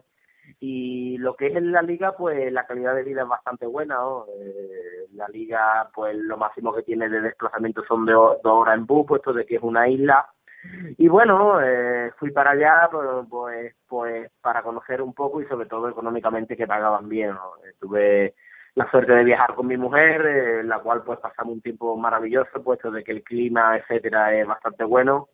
Y, y yo siempre digo de que las experiencias hay que coger lo positivo, aprendí un poquito más el, el inglés, puesto de que allí casi todo el mundo, fue una colonia inglesa y casi todo el mundo habla inglés, y son cosas pues que te va eh, agrandeciendo como persona y bueno, son, son ligas diferentes, conociendo gente, conociendo eh, técnicos, conociendo compañeros y al final pues lo que te queda.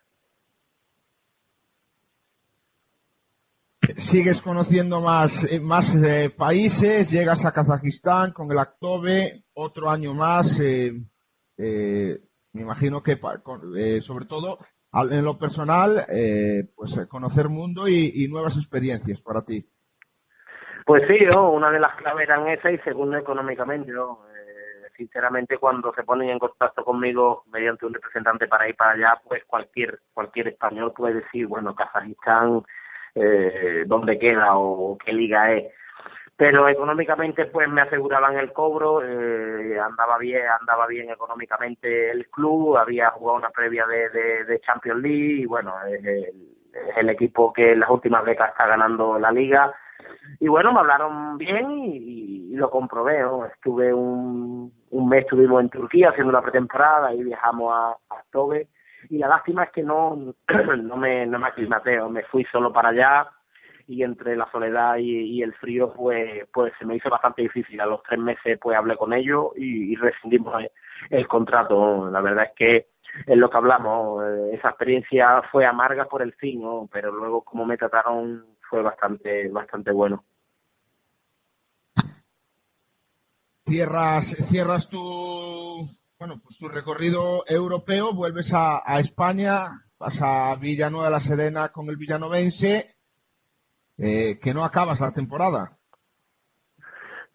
Sí, sí, el, el, lo que pasa es que yo estoy, vengo de, de, Kazajistán, me quedo hasta Navidad sin equipo porque entre el transfer, etcétera, pues no me da tiempo a, iniciar la liga aquí en España. Y en Navidad, pues se pone en contacto Pepe Cueva, mediante el del Villanovense. Y nada. Eh, la verdad es que lo cogí con, con gran cariño y sobre todo con gran ilusión. ¿no? En Villanueva de la Serena eh, eh, quedamos creo que séptimo, octavo, ha sido hasta el día de hoy, ahora van estupendamente y esperemos de que juegue liguilla, pero hasta el día de hoy era, era, eh, era la mejor posición histórica que había tenido el Villanovense en esa época, no, me junté con Javi Muñoz, el portero de, que estuvo conmigo en el Sevilla Atlético, etcétera, hicimos la segunda vuelta, yo creo que fue de las mejores de- del grupo cuarto de equipo, eh, ganamos a equipos importantes y bueno, y la verdad es que eso me valió para, para luego, que tú lo vas a comentar ahora, para luego pues volver otra vez al, al Nazi de Tarragona o a, a un equipo puntero de la segunda vez y la verdad es que el, el villanovense le tengo un gran recuerdo y sobre todo un gran cariño. Efectivamente, te vas al Nasti de Tarragona una temporada. eh, me imagino que después te lo preguntará nuestro compañero Marcos, que gracias a él es esta entrevista, que te hará preguntas también. eh, te vas al Nasti de Tarragona y yo creo que, o por lo menos al día de hoy, el, el grupo más competitivo de la segunda división B. No sé si, si opinas lo mismo que yo. Eh, sinceramente, por lo que le sigo, eh, no he visto ningún partido en directo. eh, por lo que sigo en los periódicos, la verdad es que anda bastante fuerte. Para mí, Cádiz, Oviedo, Nací de Tarragona y en el grupo, bueno, en el grupo que está el Castilla, el Irún, el Huesca, etcétera, mm, está más reñido. Eh, cualquier equipo eh, está hecho para ascender, ¿no? No cabe duda que yo, tanto el, el Nazi como el Cádiz, quiero que suban. Espero de que no de que no se encuentren en la eliminatoria de ascender, sino que le, toque eh, otros emparejamientos. Y la verdad es que los equipos, como te estoy diciendo, son equipos que no deben estar en segunda vez por afición, por ciudad, etcétera, y que han hecho un desembolso para, para, para ascender, ¿no? Estamos viendo que la segunda vez cada año se debilita más y a los equipos con buenas aficiones y equipos de élite pues pues les perjudica ¿no? toda la suerte del mundo a, estos dos equipos y, espero y deseo que, de- que, que asciendan sigues tu transcurso por el eh, por España, eh, vas para, para Arroyo de la Luz, para Arroyo Club Polideportivo, otro año de transición, ¿no? Sí, vuelvo a Extremadura. eh, allí estaba Melboade, jugador que estuvo conmigo en Cali, que tengo una buena relación. Y bueno, me comentó la, la posibilidad de ir para allá. Y bien, oh, eh, la verdad es que estuve hasta Navidad. eh, luego, como tú bien dirás, pues volví al Dense. Y bien, estuve con, con Juan Marrero como entrenador. Un, pueblo pequeñito. eh, y la verdad es que se vive el fútbol intensamente y bueno, ese año pues el, el- los seis meses, bueno, los cuatro meses que estuve allí aporté mi granito de arena para que el equipo lograra la permanencia, que, es su principal, su principal eh, objetivo y bueno, y la verdad es que lo sigo también y espero que este año están sufriendo ahí, espero que se salven porque se merecen estar en segunda vez. También me- te voy a preguntar también por el paso Club Deportivo Eldense, que ha sido el equipo puente y ahora estás en la Unión Deportiva San Pedro, pero ¿cómo es el, el paso por el conjunto de la comunidad valenciana? Bueno, pues durante tu trayectoria vas conociendo mucha gente, vas haciendo amistad, vas conociendo a entrenadores, etcétera, y bueno, y como Abel pues pasa Mario Rosa, Mario estuvo conmigo en el Cádiz también, eh, están en un proyecto bastante interesante y me llamó, me dijo que, era un equipo para ascender, que tenían que ascender sí o sí, y las condiciones eran buenas, entonces pues decidí cambiar de aire, decidí bajar a tercera división, nunca había jugado en tercera división, pero no me se caían los anillos y ya la verdad es que estaba buscando pues disfrutar lo máximo posible y la verdad es que fueron cuatro meses también bastante porque logramos el ascenso. Con una eliminatoria bastante jodida contra el Marbella y que luego pues le ganamos al Formentera en, la repesca ¿no?